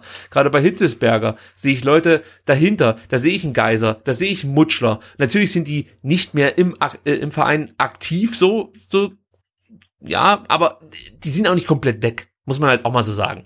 Und äh, Port sowieso nicht. Ja, Jenner sowieso nicht. Und das sind halt schon Leute, die bislang aus meiner Sicht großen Einfluss hatten auf Thomas Hitzesberger. Wie komme ich darauf? Ist ganz einfach. Äh, wenn man so Dinge hört, die im Aufsichtsrat besprochen werden, dann ähneln die sich doch schon stark ähm, mit dem, was Thomas Hitzesberger sagt. Also wenn ich sage, im Aufsichtsrat besprochen werden, dann meine ich eben Leute Jenner, Port, äh, äh, ja, und auch was so ein Geiser oder so ein Mutschler äh, schon von sich gegeben haben. Dann geht das mehr in die Richtung Hitzesberger. Äh, und ich tue mich ganz schwer damit, weil ich mag Thomas Hitzesberger. Ich möchte, dass Thomas Hitzesberger weiter Vorstandsvorsitzender beim VfB ist. Ich möchte nur nicht, dass er sich von den, den falschen Leuten, sage ich jetzt einfach mal so, äh, vereinnahmen lässt und bequatschen lässt und auf deren Rat hört. Ich habe halt einfach das Gefühl, dass die Leute nicht äh, im Sinne des, des, des VfB handeln, sondern äh, eigene Interessen verfolgen. Und das ist mein Problem. Und ich, irgendwie habe ich das Gefühl, dass die Nummer, sollte Klaus Vogt wiedergewählt werden, am 18.07. uns nochmal beschäftigen wird. Vielleicht nicht direkt dann im Sommer, aber sie wird uns nochmal beschäftigen. Und ähm, du hast ja vorhin gesagt, ob ich darauf abziele, dass Hitzesberger seinen Vertrag nicht verlängert. Ja, das könnte natürlich schon dann auch eine Konsequenz daraus sein. Und auch davor hätte ich Angst, sage ich auch so, wie es ist. Also Hitzesberger ist ein wichtiger Bestandteil hier beim VfB, dass es eben nach vorne ging. Er hat die Entscheidung getroffen, getroffen Missentat zu holen. Er hat die Entscheidung mit zu verantworten, Materazzo hierher zu holen. Ähm, und da kann man nicht einfach sagen, ja gut, der hat halt Glück gehabt oder sonst irgendwas. Ja, ähm, ich finde, seine Entscheidungen haben bislang eigentlich Hand und Fuß, seine sportlichen Entscheidungen. Und da mache ich mir Sorgen, ähm, dass er sich dann vielleicht gegen den VfB entscheiden könnte, weil er sagt, der Vogt äh, ist jetzt nicht unbedingt der Präsident, mit dem ich hier zusammenarbeiten möchte ich würde mir einfach ja, absolut, das, das, das, das wäre, das wäre schwierig und, und, und schade. Aber andererseits, wenn halt am 18.07. ein Präsident gewählt wird, egal wer es ist, und äh, die Mehrheit äh, der Mitglieder wählt halt einen Präsidenten und äh, dann sagt halt dann der äh, Vorstandsvorsitzende, mit dem Präsidenten möchte ich nicht arbeiten, dann sagt der ähm, CEO halt auch, ähm, ich, ich möchte nicht mit dem Präsidenten zusammenarbeiten, den die Mitglieder gewählt haben. Dann, dann ist es halt einfach so. Ne? Also da ja, es wäre halt wirklich sehr, sehr schade, aber äh, da muss man halt sagen, okay, dann, dann ist es so. Also ich mache meine Wahl äh, mit Sicherheit nicht davon abhängig, das sage ich noch dazu, ob Thomas Hitzesberger mit dem Präsidenten gut kann genau, oder nicht. das, das wollte ich sagen. Also ja. die, die, die Mitglieder wählen ihren Präsidenten. Ja, genau. Und das wählen, das wählen sie, oder den wählen sie ohne Rücksicht auf irgendwelche Befindlichkeiten. Und wenn dann halt ein Vorstandsvorsitzender, ein Aufsichtsratsmitglied, ein Trainer, ein Spieler sagt, mit dem will ich aber nicht, dann ist es halt so. Aber die Mitglieder wählen halt so, wie sie wählen wollen. Und äh, wer der äh, demokratischen Entscheidung da nicht einverstanden ist und sagt, dann mache ich ja nicht weiter, dann, dann ist es halt schlichtweg so. Also ja. auch wenn es natürlich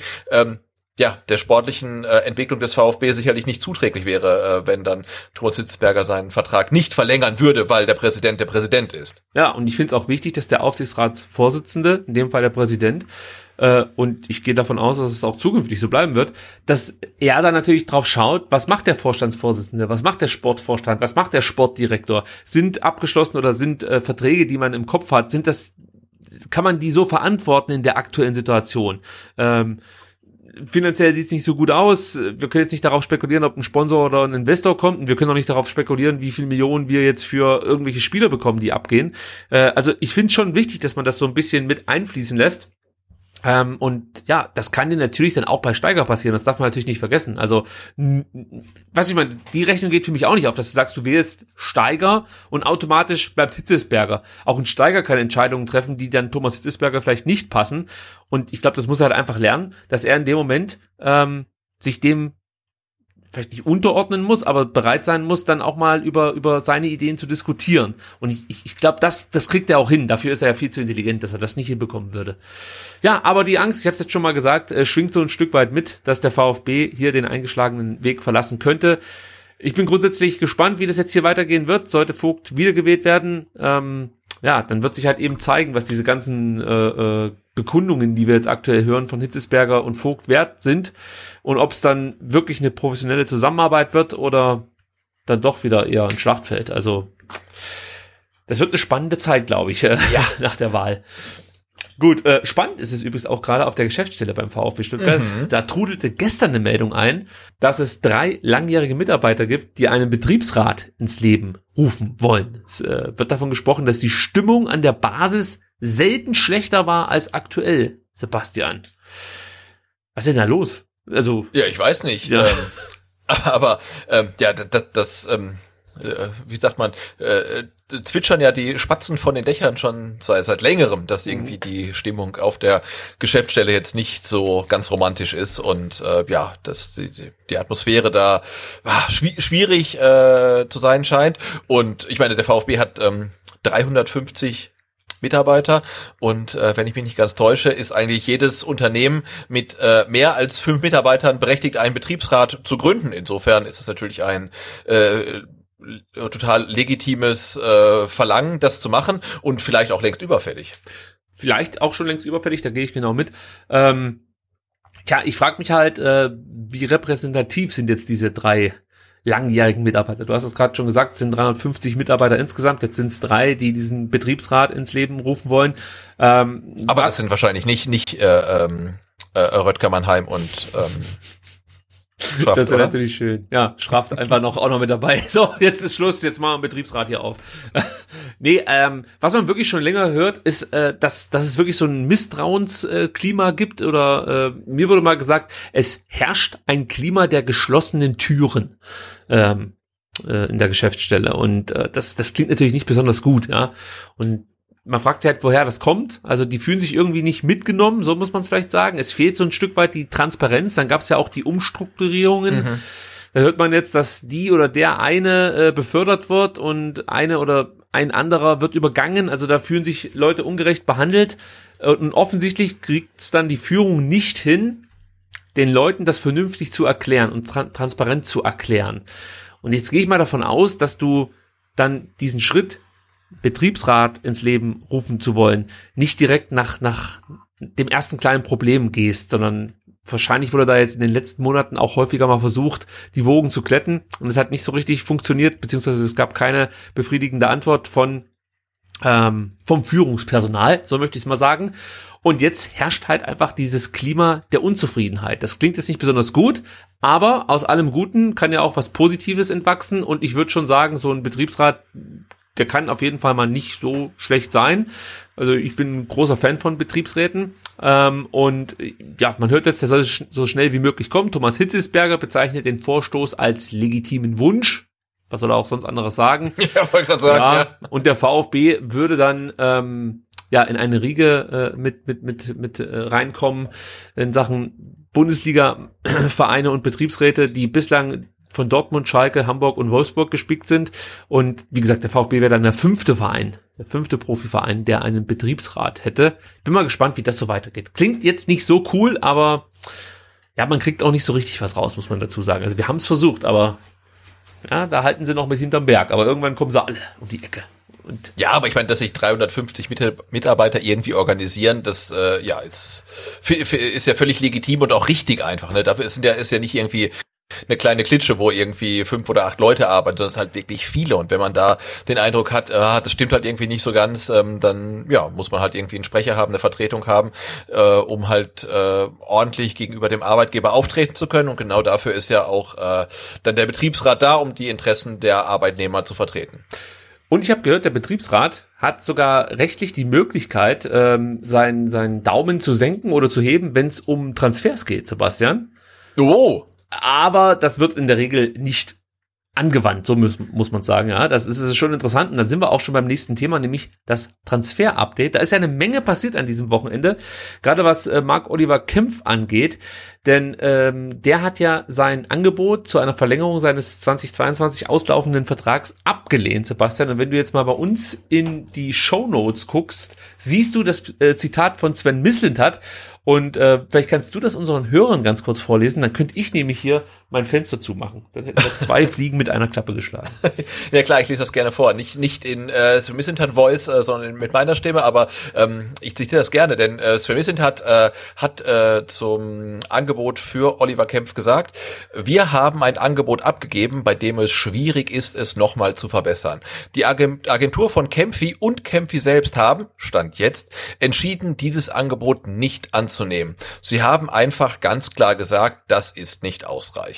Und das ist in Ordnung. Stand jetzt läuft es daraus hinauf, dass der Kempfi spätestens ab 30.06.2022 nicht mehr unser Spieler ist. Ja, Mensch, das ist ja scheiße. so, so muss ich es mal direkt auf den Punkt bringen. Äh, also, Marc-Oliver Kempf sagt, das ist mir zu wenig Kohle, ich möchte mehr und äh, dann können wir noch mal reden. Der Missentat sagt, ja, mehr geht aber gar nicht mehr. Äh, also wir sind da am oberen äh, oder wir sind am Limit angekommen. Man spricht davon, dass der VfB angeblich so um die drei Millionen jährlich geboten haben soll. Dazu auch noch eine Ausstiegsklausel. Ähm, also das ist ja eher unüblich und das mhm. tat. Also man ist da sozusagen all in gegangen und das reicht aber Kempf und seiner Agentur nicht. Äh, die spekulieren offensichtlich darauf, dass irgendjemand bereit ist, die, die festgeschriebene Ablöse vielleicht zu bezahlen. Also er hat ja eine Ausstiegsklausel, bis Ende Mai kann die gezogen werden. Äh, da hört man unterschiedliche Berichte. Zweistelliger Millionenbereich scheint jetzt verbrieft. Letzte Woche hieß es ja mal kurz fünf Millionen. Das ist Bullshit. Ja, ja. Jetzt hört man so zwischen zehn bis zwölf Millionen. Kannst du dir vorstellen, dass jemand bereit ist, für Mark Oliver Kemp so viel Geld hinzulegen? Ja. Okay. Ja, ja, ja. Ja, ich bin mir unsicher, weil das liegt natürlich jetzt auch gerade an, an, an Corona. Also vor ja, genau. Corona auf jeden Fall, ja. Aber jetzt in der Corona-Zeit sind natürlich 10, 12 Millionen eine Menge Holz. Und Marc-Oliver Kempf ist zweifellos ein super Innenverteidiger. Also äh, da lasse ich nichts drauf kommen. Wir haben auch schon ein paar Mal gesprochen, allein, dass er halt äh, äh linksfüßig ist, dazu noch Deutsch spricht, ist er halt super interessant für Bundesligisten. Ähm, aber 10, 12 Millionen ist schon echt ein Prügel, würde ich mal so sagen. Und äh, auf der anderen Seite wäre ich jetzt, glaube ich, oder ich tue mich schwer damit, Kempf jetzt wirklich den Vertrag absetzen zu lassen. Also sprich, du nimmst ihn dann nochmal eine Saison lang mit und bekommst dann gar nichts für ihn. Genau, das ist ja die Frage, wenn jetzt zum Beispiel Eintracht Frankfurt kommt und sagt, äh, wir würden euch Marc Oliver Kempf abkaufen, jetzt, ähm, wir zahlen aber nicht die 10 bis 12, sondern wir zahlen 8. Mhm. Ja?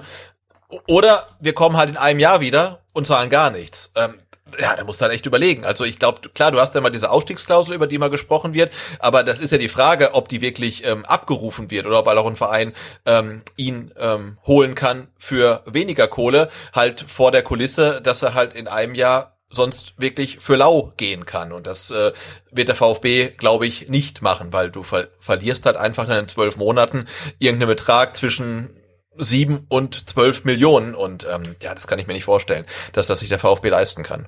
Du musst jetzt eigentlich zweigleisig planen. Und aus meiner Sicht wäre es jetzt gar nicht mehr so dumm, mit Kaminski zu verlängern, wenn der ja. Bock hat drauf.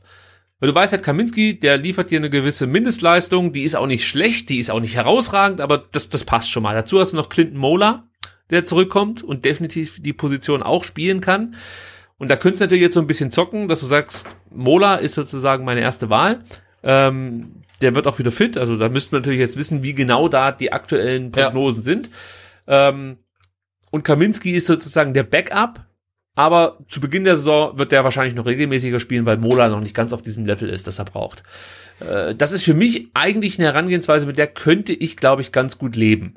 Ja, weil kann denn kann denn ähm, Atakan Kara so auch links in der ähm, Innenverteidigung spielen? Nee, also ob er es kann, weiß ich jetzt nicht 100 Prozent, aber eigentlich ist das so der zentrale Innenverteidiger. Ja, okay. Und dann ja. würdest du dich auch wieder ein bisschen beschneiden, weil Anton eigentlich auch in der Mitte am besten ist. Ja, ja, genau. Ja, klar. Also ja.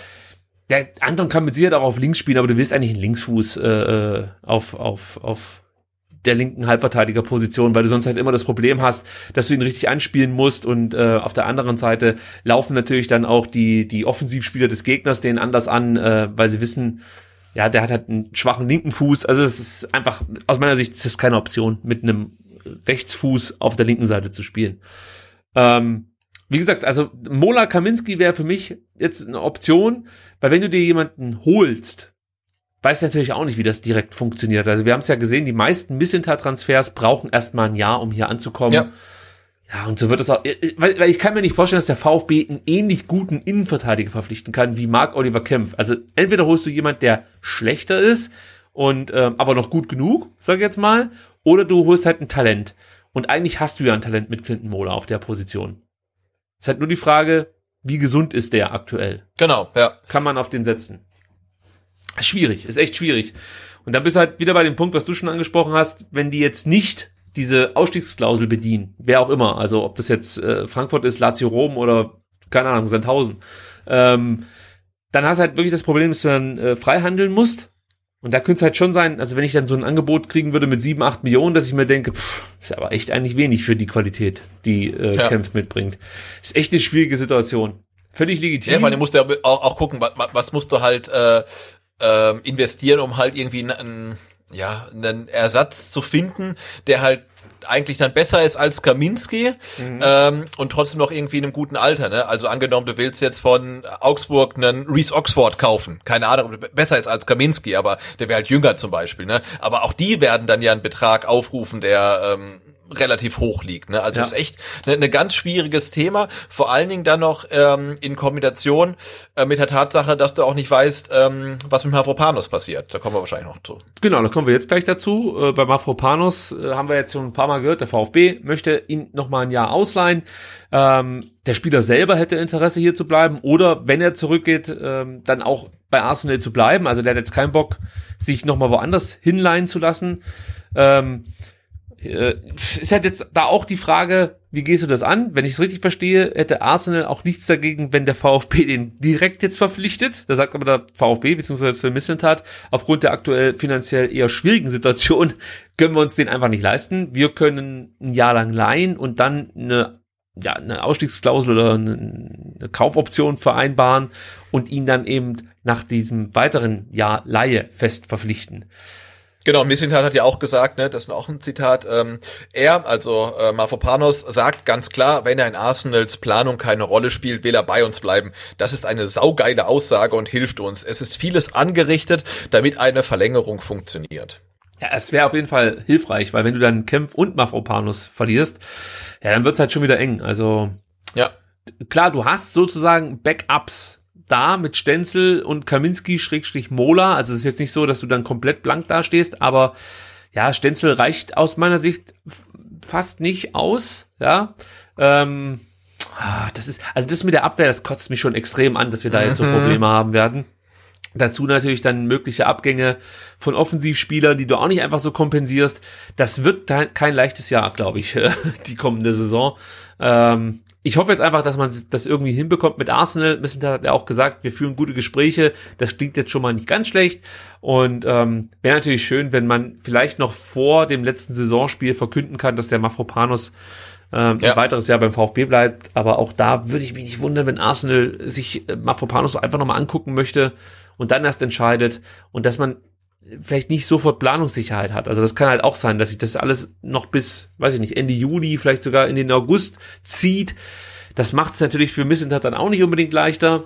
Müssen wir mal gucken. Also das wird schon spannend. Aber ich baue da auch Sven Missentat. Äh, genau, ich bin aber gespannt, ob er es ob er's dann ähm, hinbekommt, äh, nicht nur Ahamadas und Cissés zu kaufen, ähm, sondern vielleicht auch mal äh, jemanden, der halt ab dem ersten Spieltag helfen kann. Ne? Also ja. ähm, weil er, wenn der VfB wirklich äh, diesen großen Aderlass hat, dann wird der VfB natürlich auch große Transfereinnahmen haben. Und dann hat man ja auch das Geld, um irgendjemanden zu kaufen, der in einem Alter ist und auf einem Leistungslevel, dass er wirklich äh, ab Spieltag eins der neuen Saison helfen kann und nicht jemand, von dem man sagt, okay, der der ist halt jung, der ist 18, der ist 19, der braucht erstmal Zeit, sondern ja, da brauchst du vermutlich Leute, die die halt äh, ja dem VfB dann sofort weiterbringen und sofort äh, Abgänge kompensieren können. Und äh, ja, das wird nochmal dann der nächste Schritt, den auch Missintat dann gehen muss, um zu zeigen, okay, er, er kann da auch solche Leute dann holen. Ja, das wird äh, interessant sein. Also hm. Wird, wird, wie gesagt, eine spannende Transferperiode. Mhm. Dann ähm, wurde bekannt gegeben, möchte ich mal so sagen, dass die Davi kurz vor einer Verlängerung steht. Äh, laut Mislintat liegt die Entscheidung über eine Vertragsverlängerung bei Daniel Didavi. Äh, Mislintat sagt auch, es geht primär um seinen sportlichen Wert, seine Rolle. Finanziell sind wir klar und äh, wenn ich das richtig interpretiere, dann wird eine Verlängerung von Daniel Didavi jetzt an einem Trainergespräch am Ende hängen ja, äh, was sagen wir denn dazu? Ist es jetzt eine gute Entscheidung, mit die Davi zu verlängern? Man hört ja auch, er hat auf eine Menge Kohle verzichtet äh, und, und kommt dem VfB da wirklich sehr entgegen. Ähm, ja, aber ist es der richtige Weg, mit die Davi zu verlängern? Oder sagst du, ne, wenn der Castro nicht bleiben darf, dann dann muss ja die Davi auch gehen. Da, das ist der Punkt, ne? Also ohne die Personalie Castro ähm, und die Tatsache, dass ihm offensichtlich ja nicht so ein Angebot gemacht wurde, ähm, würde ich sagen, ja, so Kontinuität ist wichtig und wenn er halt auf Geld verzichtet, ein Jahr ähm, und man macht ihm klar, dass sein sportlicher, äh, seine sportliche Rolle vielleicht noch ein bisschen eingeschränkter sein wird als in dieser Saison, ähm, finde ich das absolut richtig. Aber ja, wie gesagt, äh, immer in Relation zu Castro, der sportlich durchaus wertvoller war in dieser Saison und dem man dann kein Angebot gemacht hat oder äh, keins, was irgendwie äh, diskutabel war und jetzt ähm, Daniel Davi eins machen kann, das ist dann schon ein bisschen schräg.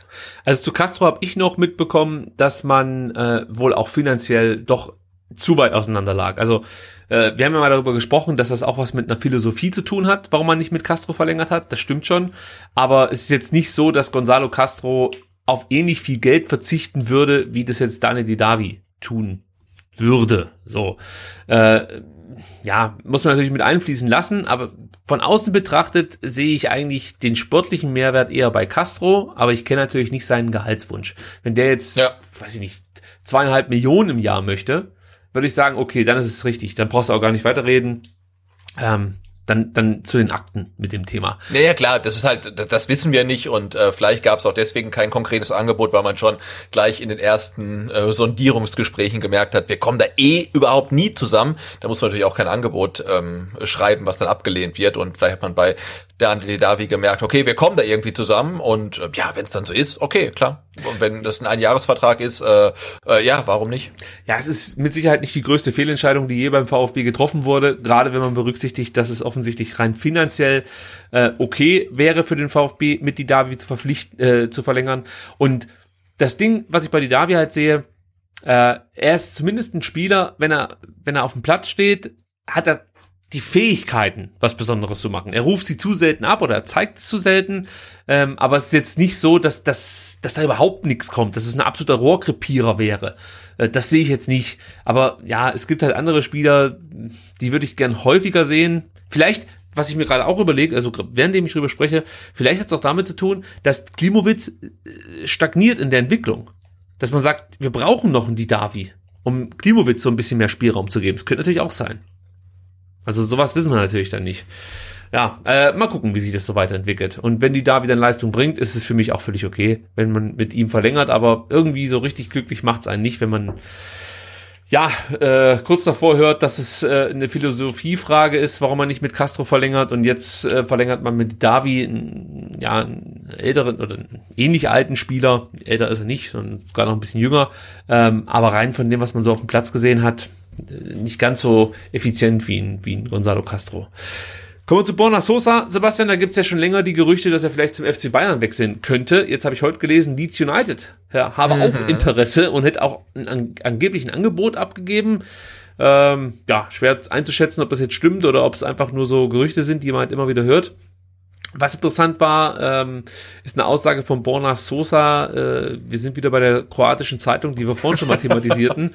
Da hat er sowas gesagt wie, ja, wo Rauch ist, ist auch Feuer angesprochen auf dieses Wechselthema zu den Bayern. Und er sprach auch davon, dass es eine interessante Wechselperiode sein wird jetzt für Borna Sosa und äh, oder für ihn selbst halt. Äh, und das ist ja jetzt die Frage, ob er damit schon andeutet, dass er sich umschaut oder vielleicht sogar schon konkret irgendwie äh, mit anderen Vereinen gesprochen hat.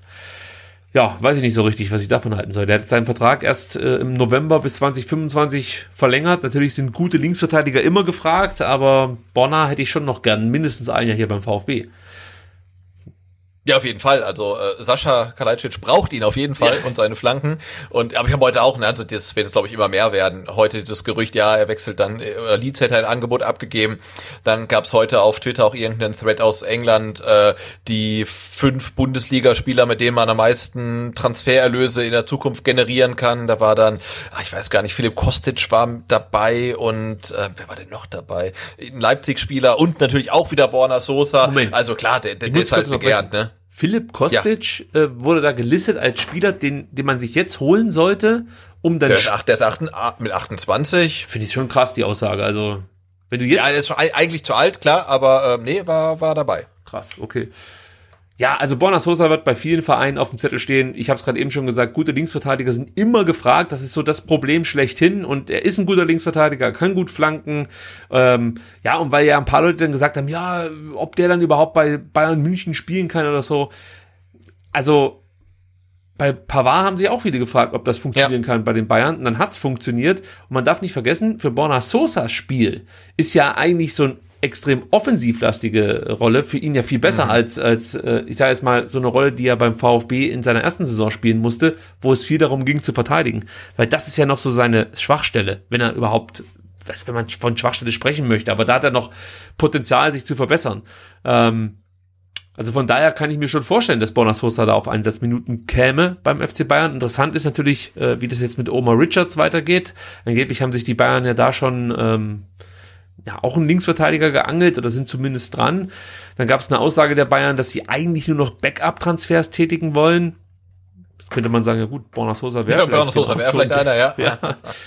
Ja, also äh, es ist halt wie immer, ich möchte eigentlich, wenn Spieler hier weggehen vom VfB, die nicht unbedingt dann bei den Bayern, Leipzig oder halt äh, grundsätzlich in der Bundesliga sehen. Es würde mir leichter fallen, die Spieler gehen zu lassen, wenn sie dann nach England, Spanien, Italien oder sonst wohin gehen.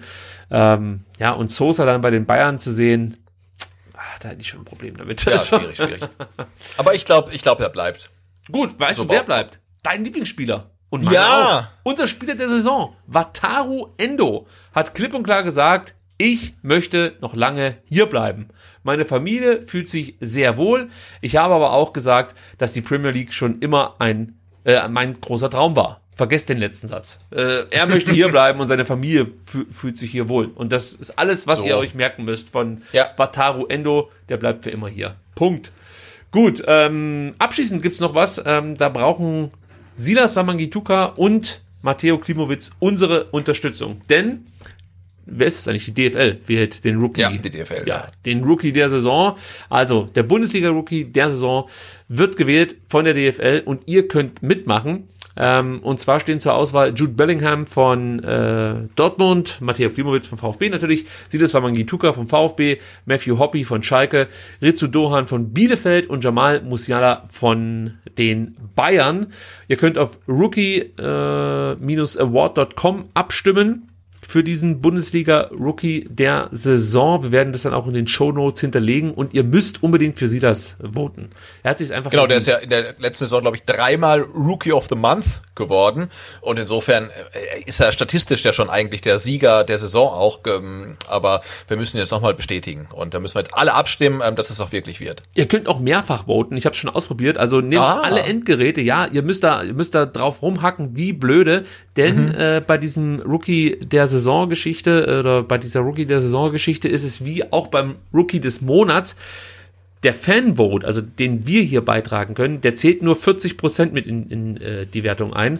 30% äh, läuft dann über Clubvotes und nochmal 30% über sogenannte Expertenvotes wer auch immer das dann sein wird. Genau, die keiner, die Experten, die keiner kennt. Die kennt keiner. So, äh, sehr, sehr transparent. Aber das heißt dann im, im Zweifelsfall äh, anderen Browser benutzen oder Router nochmal neu starten und neue IP zu bekommen und dann nochmal für Silas abstimmen. Silas, Silas, Silas, das ist ja.